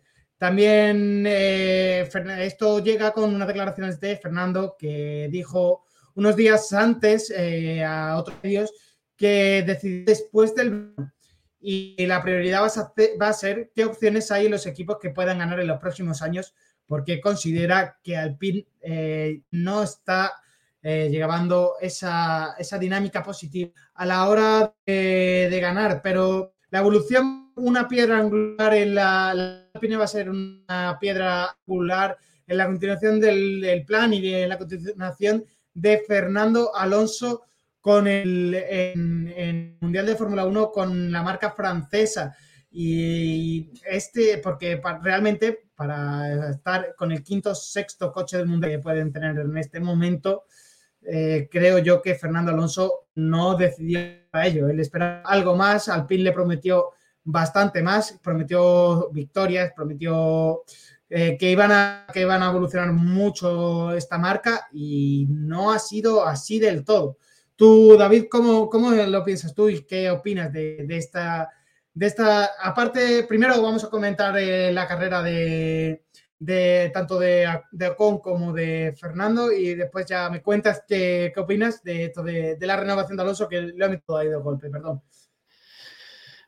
Sí, pero al final yo creo que es necesario, ¿no? Eh, primero hablando de, la carrera, que al final es lo más importante y lo que de a lo que de verdad nos podemos agarrar.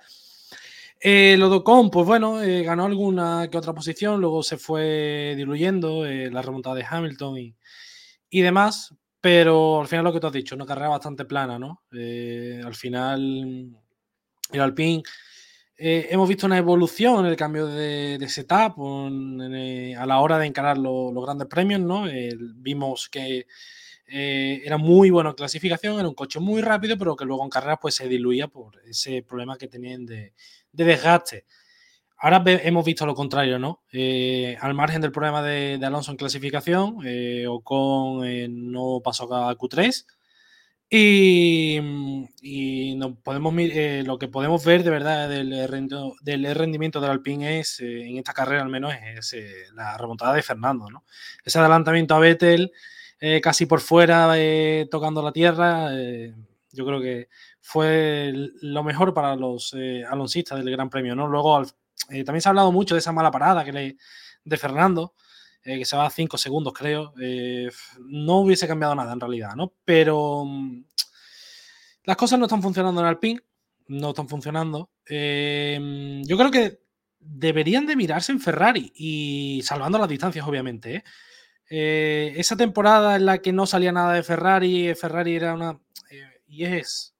Aunque yo creo que ya han cambiado un poco la mentalidad, siempre ha sido una, una escudería muy, muy de revoluciones, de este, este, equipo no funciona fuera, buscamos a otros.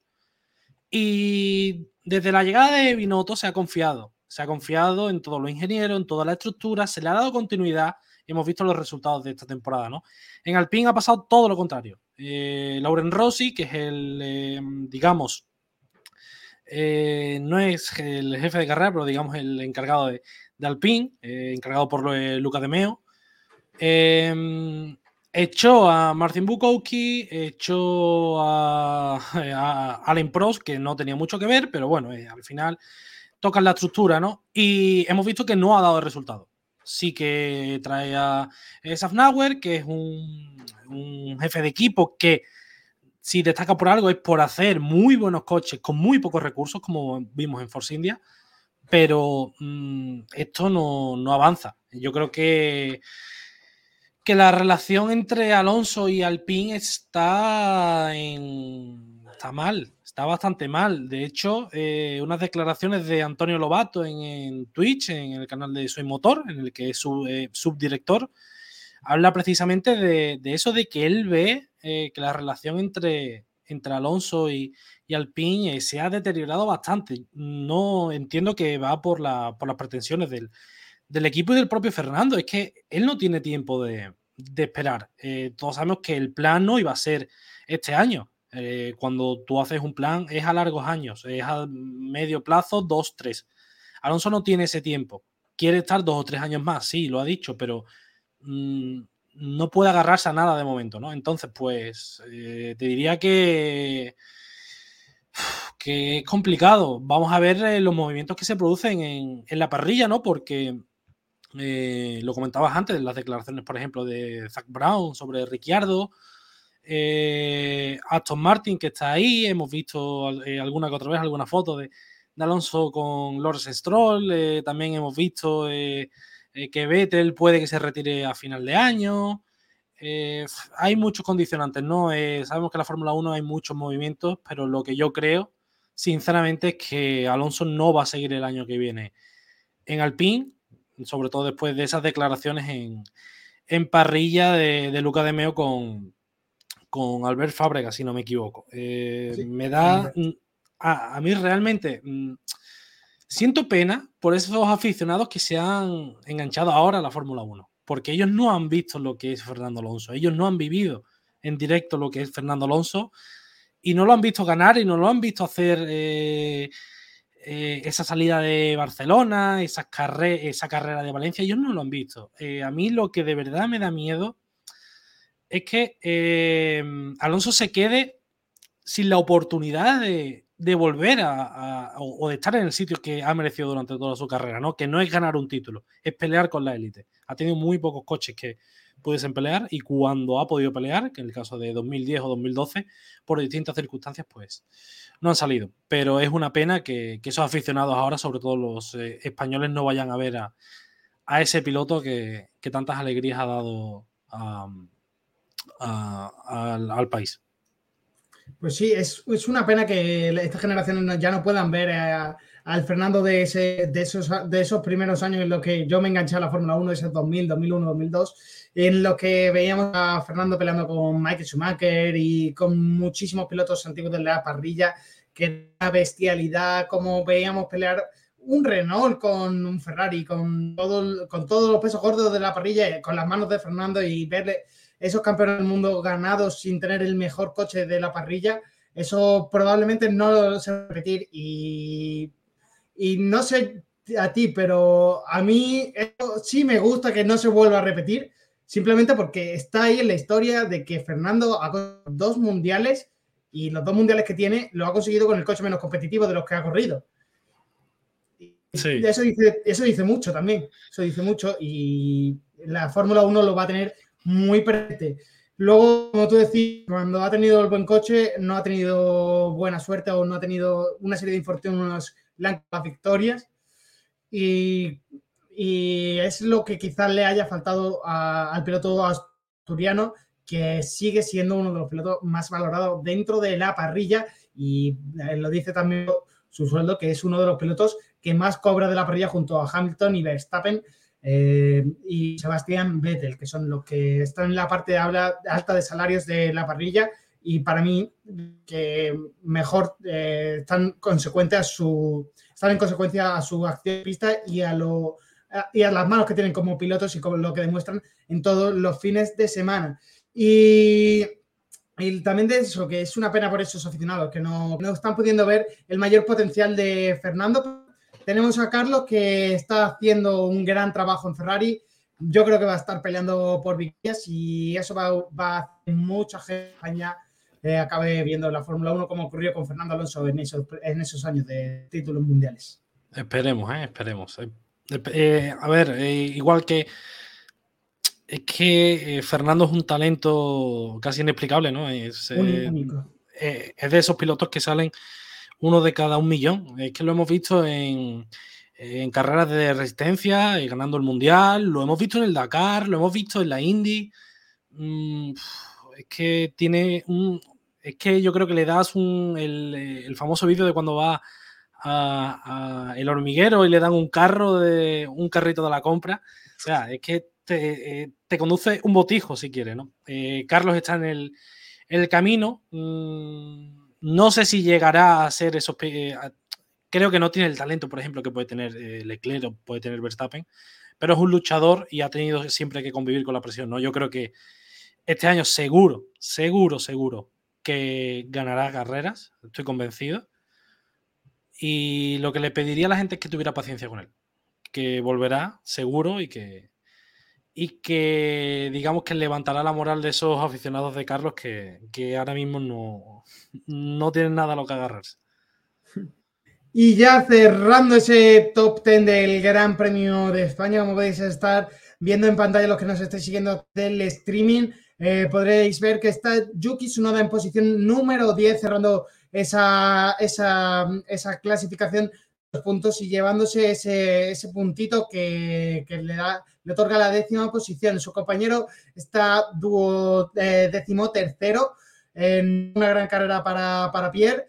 Eh, Sunoda estuvo por delante casi toda, todo el Gran Premio y tenemos eh, un Sunoda que está poco a poco subiendo el nivel dentro de Alfa Tauri. ¿No lo ves tú así, David? Sí, la verdad que eh, sorprende, ¿no? Porque la temporada pasada Gasly hizo un auténtico temporadón y eh, Sunoda ya lo vimos con todos esos problemas y demás, pero como estamos viendo ahora también en, en pantalla que está por delante, es que le saca cinco puntos a, a, Gasly, ¿no? al final vimos esos problemas también de adaptación, eh, una cultura también un poco distinta, la, la japonesa, vivir en, Milton Keynes es complicado. Eh, de hecho, no sé si han visto eh, Drive to Survive, eh, probablemente tú sí, Nacho. Sí. Y, hay, y hay imágenes de cómo se va a Faenza, donde tiene Alfa Tauri la, la, la sede y siempre se, se estaba quejando de, del entrenamiento, de la rutina y, y, demás, pero yo creo que ha sido una de las mejores decisiones que ha podido tomar la, la estructura Red Bull, ¿no? Porque sabemos que tiene talento. Eh, llegó a la Fórmula 1 muy, muy joven, eh, la temporada pasada era el, más joven de la parrilla y esta temporada estamos viendo como sí que está dando el nivel y no, y no Gasly, ¿no? Que si tenía alguna pretensión de, de subir a Red Bull pronto, otra vez, yo creo que, que se le estará quitando la cabeza. Esperemos que siga dando ese nivel y como tú decías, eh, repasamos esa clasificación de pilotos y está ya Yuki Tsunoda por delante de, Pierre Gasly con cinco puntos más el piloto japonés, 11 frente a 6 y es que eh, Pierre Gasly viene de una serie de carreras en las que no ha estado demasiado bien, de hecho lleva tres carreras consecutivas sin puntuar. Y en las dos carreras que ha puntuado solo ha logrado cuatro y dos puntos en Emiratos Árabes y Australia consecutivamente. Así que temporada complicada para, para el piloto francés que no, no está teniendo que realmente yo me quedé bastante sorprendido con lo que consiguió la temporada pasada. Este año ha bajado un poquito el rendimiento y su compañero Yuki Tsunoda por, en estas primeras carreras le, para mí le está ganando la tostada. Seguimos repasando fuera ya del top 10, fuera de los puntos. Tenemos a un Sebastián Vettel, un décimo, que estuvo peleando casi toda la carrera con los McLaren. Eh, no tuvieron nada de ritmo en los Aston Martin. Sebastián Vettel llegó a decir, eh, a mí me recordó bastante cuando escuché las declaraciones, eh, llegó a referirse a un motor de GP2, me recordó ese, a ese audio de Fernando Alonso en la radio en el Gran Premio de Australia de 2019 y me recordó a eso, que es un coche que pretendía mucho, se intentó, se ha cambiado de nombre, se intentó darle una revolución total. Para este fin de semana se trajeron muchísimas novedades, novedades entre comillas eh, decía, porque prácticamente es copia de Red Bull, aunque la FIA lo ha admitido. Pero parece que esas no, para mí no han funcionado. Si además Sebastián Vettel se quejaba de esos problemas de rendimiento del motor y que el coche no iba como debía de ir, algo, algo de la copia de Red Bull no les debe de funcionar bien en cuanto a su ergonomía del chasis o no les está funcionando directamente bien. Quizás eh, sea ese motor Mercedes, aunque no lo creo, porque este fin de semana todos los, todos los motorizados por Mercedes han traído una especificación. De hecho, Mercedes ha logrado la máxima velocidad punta cuando hasta ahora eran los más lentos de todo el campeonato. Y en España Mercedes ha sido la más rápida.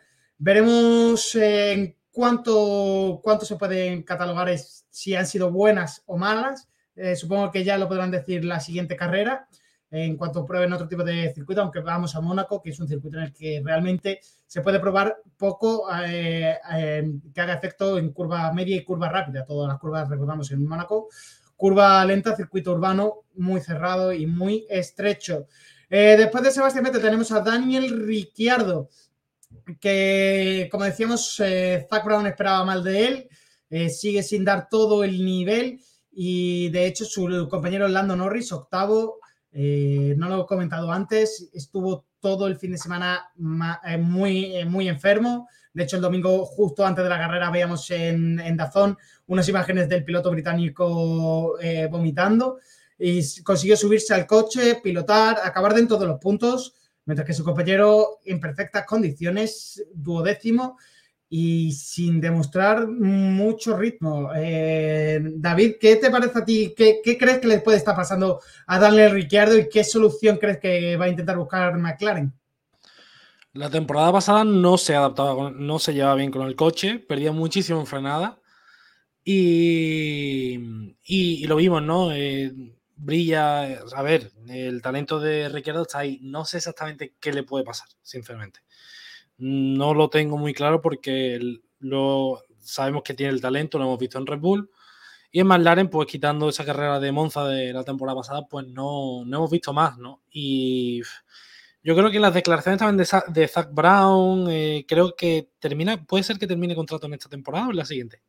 Eh, termina, termina este Termina este, yo creo que desde McLaren se van a replantear qué van a hacer. ¿eh? También se habla se hablaba de Colton Herta, eh, piloto de la IndyCar, para, para subirlo. Eh, vamos a ver. también. Vamos a ver. Pero sí que no.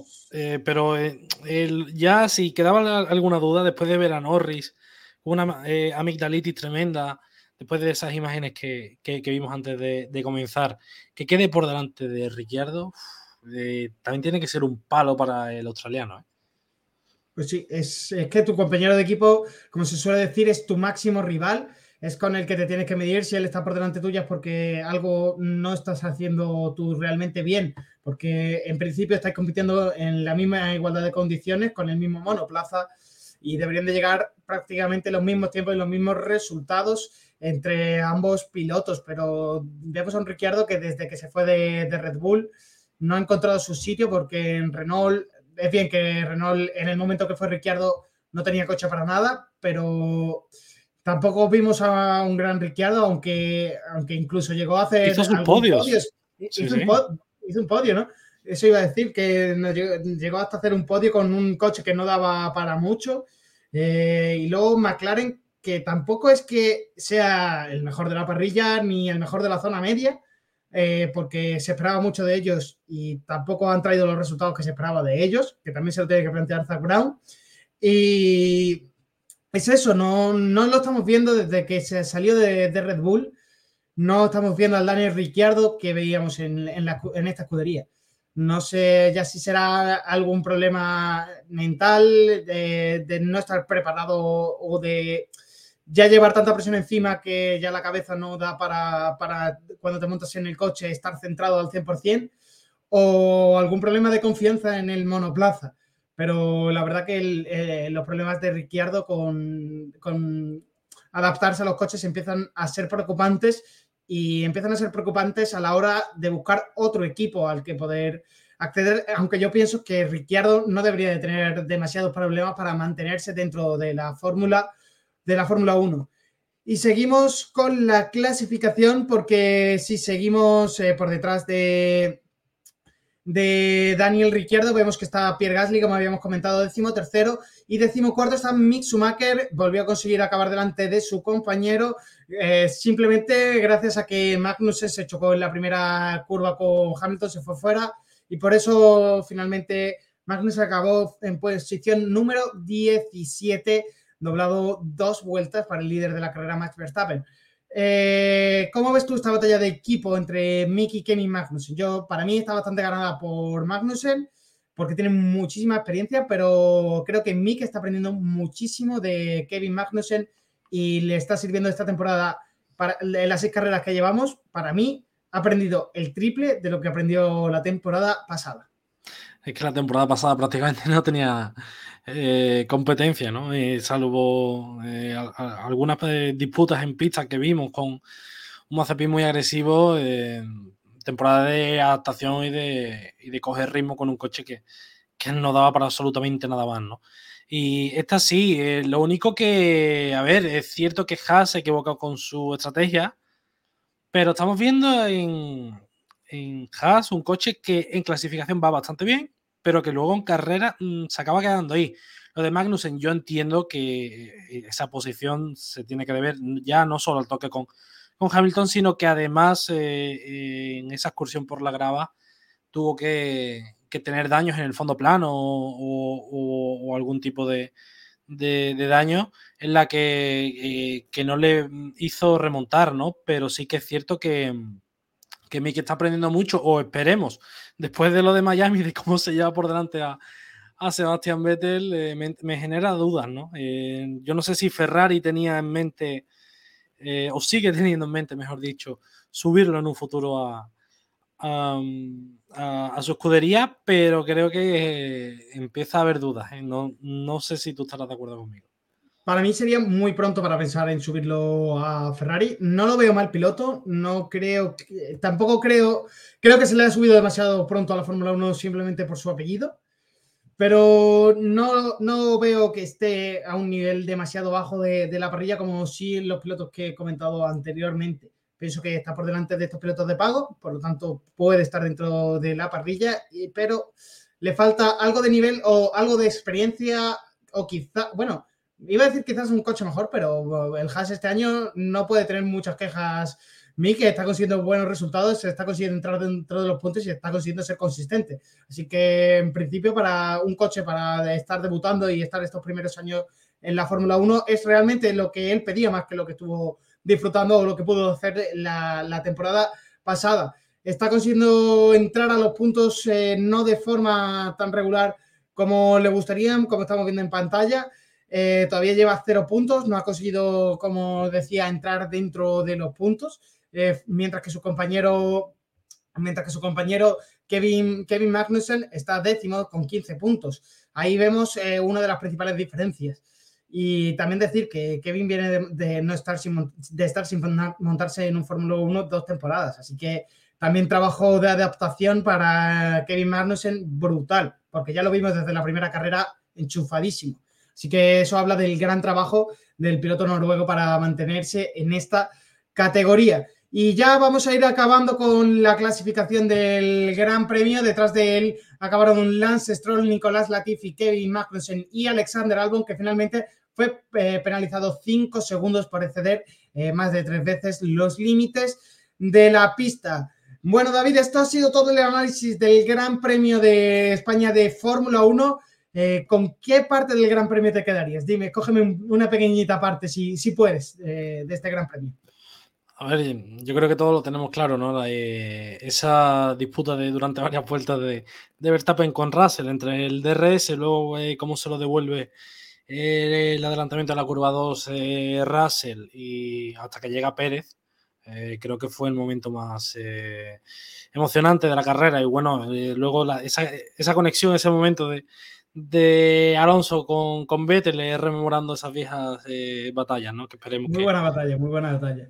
y yo iba a decir también esa de, de, la batalla entre Verstappen y Russell, pero por cambiar me voy a quedar con la gran salida que se marcó Fernando Alonso, que vista desde Lamboard, es espectacular esa primera vuelta en la que consigue cinco posiciones eh, en tan solo unos, eh, bueno, en la salida. Así que gran carrera y gran salida sobre todo de Fernando Alonso.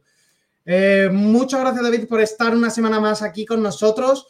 te despido que voy a ir empezando con el previo del Gran Premio de con, el, con el previo del siguiente Gran Premio en Mónaco. Así que nos escuchamos la semana que viene con todos los resultados y todo el análisis de lo que haya pasado en el circuito monegasco.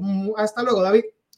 Un placer, Nacho, y esperemos que, los españoles en, en Mónaco resurjan. Hasta luego. Pues sí, esperemos que sea algo mejor para los pilotos españoles y también para la escudería Ferrari en la que está Carlos Sainz y Charles Leclerc, en la que recordamos Charles Leclerc tiene un maleficio con este circuito Todavía no ha conseguido ganar aquí pese a hacer la pole eh, el año pasado y en varias ocasiones. Y no ha conseguido todavía el piloto local, el único piloto de Mónaco en ganar en su propio circuito. Eh, la semana pasada tuvo otro accidente en Mónaco con este, este en este caso con un McLaren eh, de Nick, con un McLaren, con un Ferrari, perdón, de Nicky Lauda y, y se, en la última curva de con la curva del casino. Así que veremos si este fin de semana puede puede estar algo más cómodo en su, en su circuito local, en ese circuito callejero y tan estrecho de Mónaco y que tantas buenas imágenes nos va a generar este fin de semana.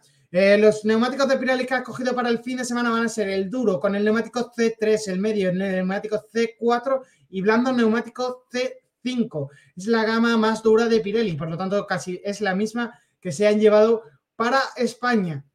Los últimos ganadores de este, de este Gran Premio en 2021 fueron Max Verstappen, eh, con el RB16, en 2019 Lewis Hamilton con el W10, en 2018 Daniel Ricciardo con el Red Bull y en, 2017 Sebastián Vettel con el Ferrari. Así que vemos que en, los últimos, en las últimas ediciones han ganado eh, equipos diferentes, pilotos diferentes.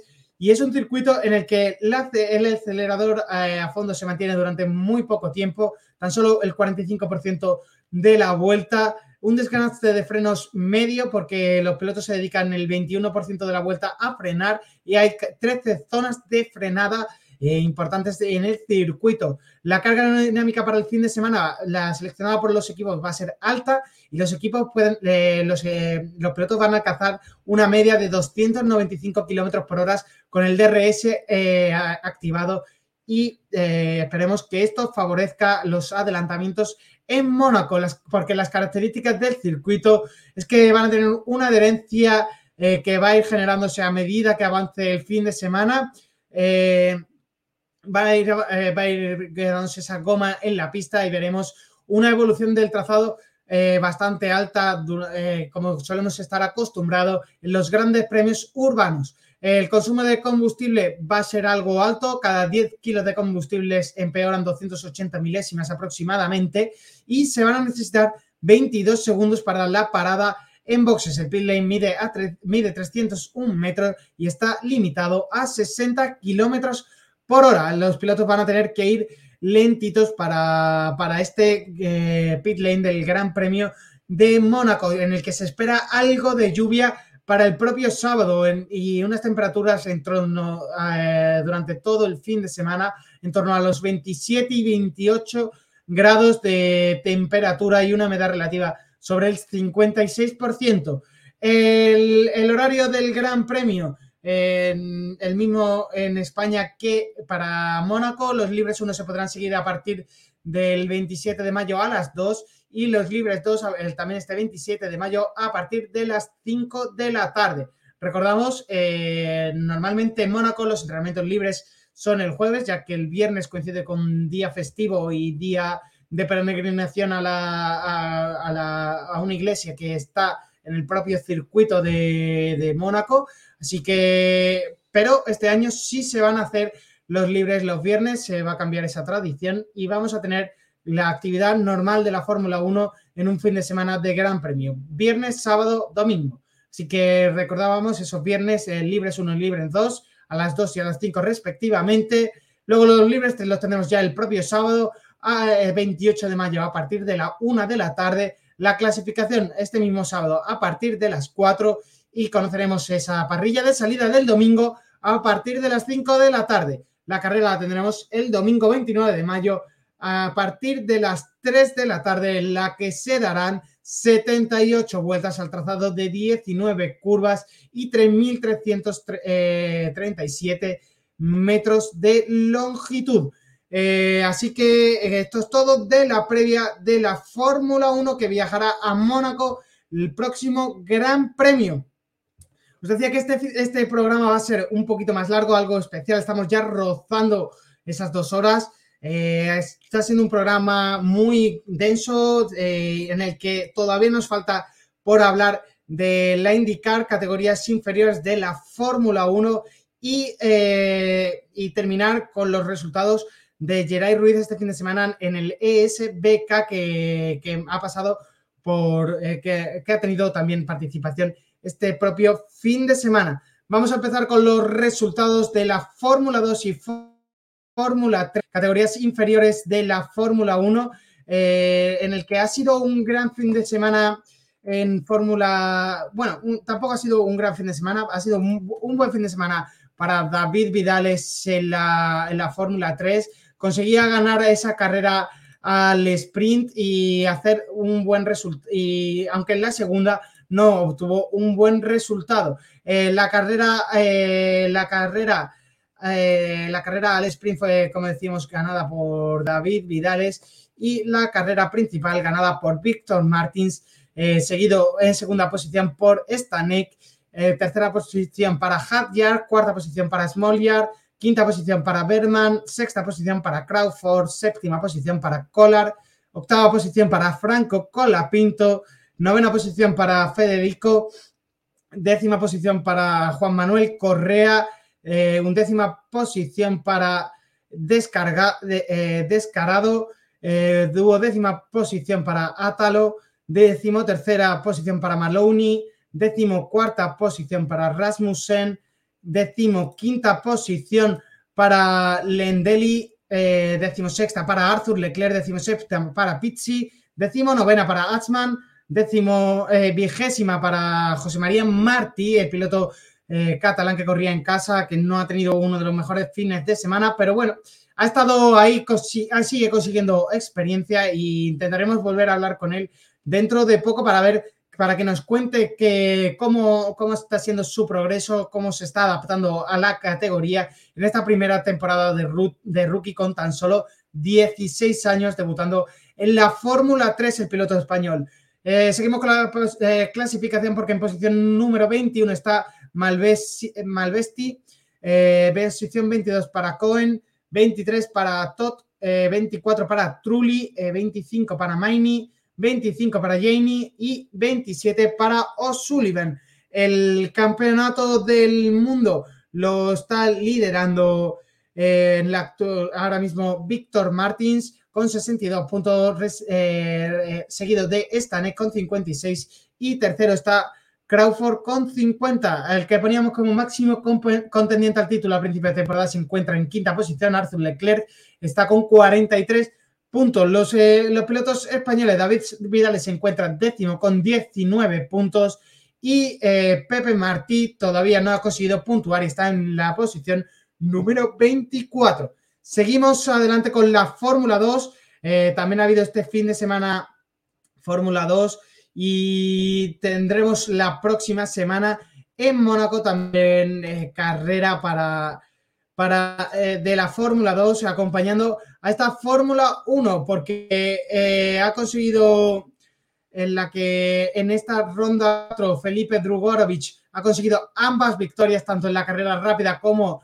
en la principal y los resultados de la carrera principal son eh, victoria como hemos dicho de Drugorovic, Duhan segundo, Besti tercero, Sargento cuarto, quinto Nova, sexto Fittipaldi, séptimo Armstrong, eh, octavo Purcher, noveno Laus, décimo Roy Nissani, undécimo Williams, duodécimo Iwasa, décimo tercero Power, décimo cuarto Oli Caldwell con el 2, eh, décimo quinto Cordell, eh, sexto Hughes, décimo séptimo Yuri Vips, décimo, séptimo, décimo octavo Bershore, décimo noveno Marino Sato y, y vigésimo Bócula, el, campeonato del mundo de Fórmula 2 queda eh, así, Drugorovic en, cabeza de campeonato con 86 puntos, Teo Purchi segundo con 60 puntos y tercero Darubala con 41 puntos.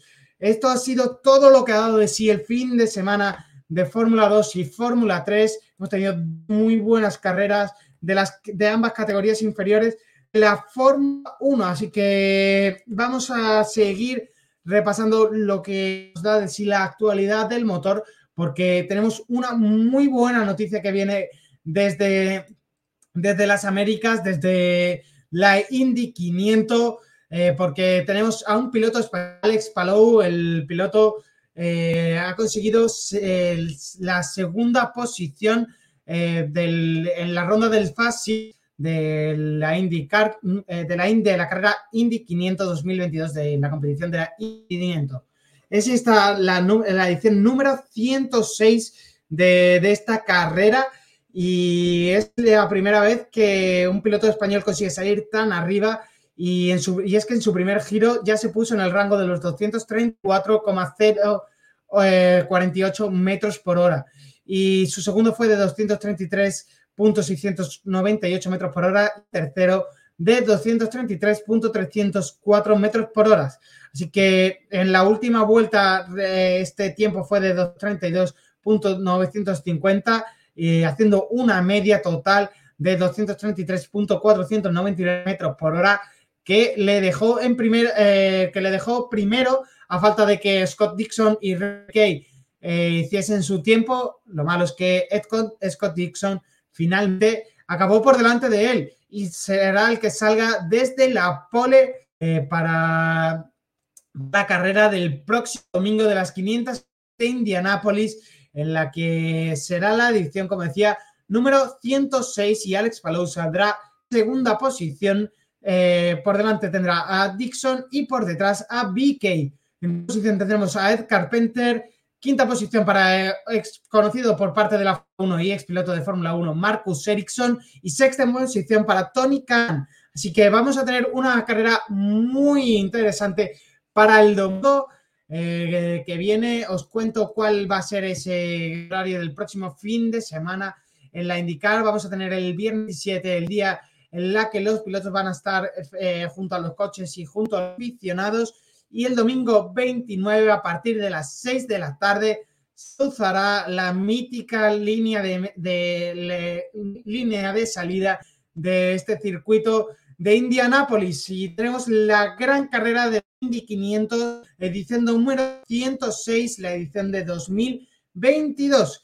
Y con esto vamos a ir ya cerrando el programa. Vamos a darle su al motor local porque Geray Ruiz ha conseguido eh, este fin de semana, ha estado rodando en el circuito de Ricardo Torm y ha estado rodando en posición número 4 en, en, la segunda de las carreras. Así que un fin de semana muy positivo para, para el piloto español y tendrá que seguir eh, eh, eh, consiguiendo resultados y lo está demostrando que está teniendo un muy buen ritmo y, está demostrando mucha consistencia en este mundial, bueno, en este EBK, en el Campeonato de España de Velocidad. Y ahora sí, ya con esto vamos a ir cerrando el duodécimo programa, un duodécimo programa muy completo en el que hemos hablado de todo lo que ha ocurrido en este, este fin de semana de carreras en el circuito de Barcelona. Eh, además de todo lo que vamos a tener el próximo fin de semana, que recuerdo que vamos a tener motos como coche, vamos a tener Gran Premio de MotoGP en Mugello, en Italia, y Gran Premio de Fórmula 1 en, en Mónaco. Así que fin de semana de nuevo muy ocupado con todo el motor, un fin de motor que no nos va a dejar respirar ningún momento. Así que el, el lunes que estaremos con todos vosotros para el décimo tercer programa de Bandera Cuadros y repasar todo lo que ha ocurrido eh, en el próximo fin de semana de motor. Muchas gracias por acompañarnos una semana más y nos escuchamos la próxima semana. Hasta luego.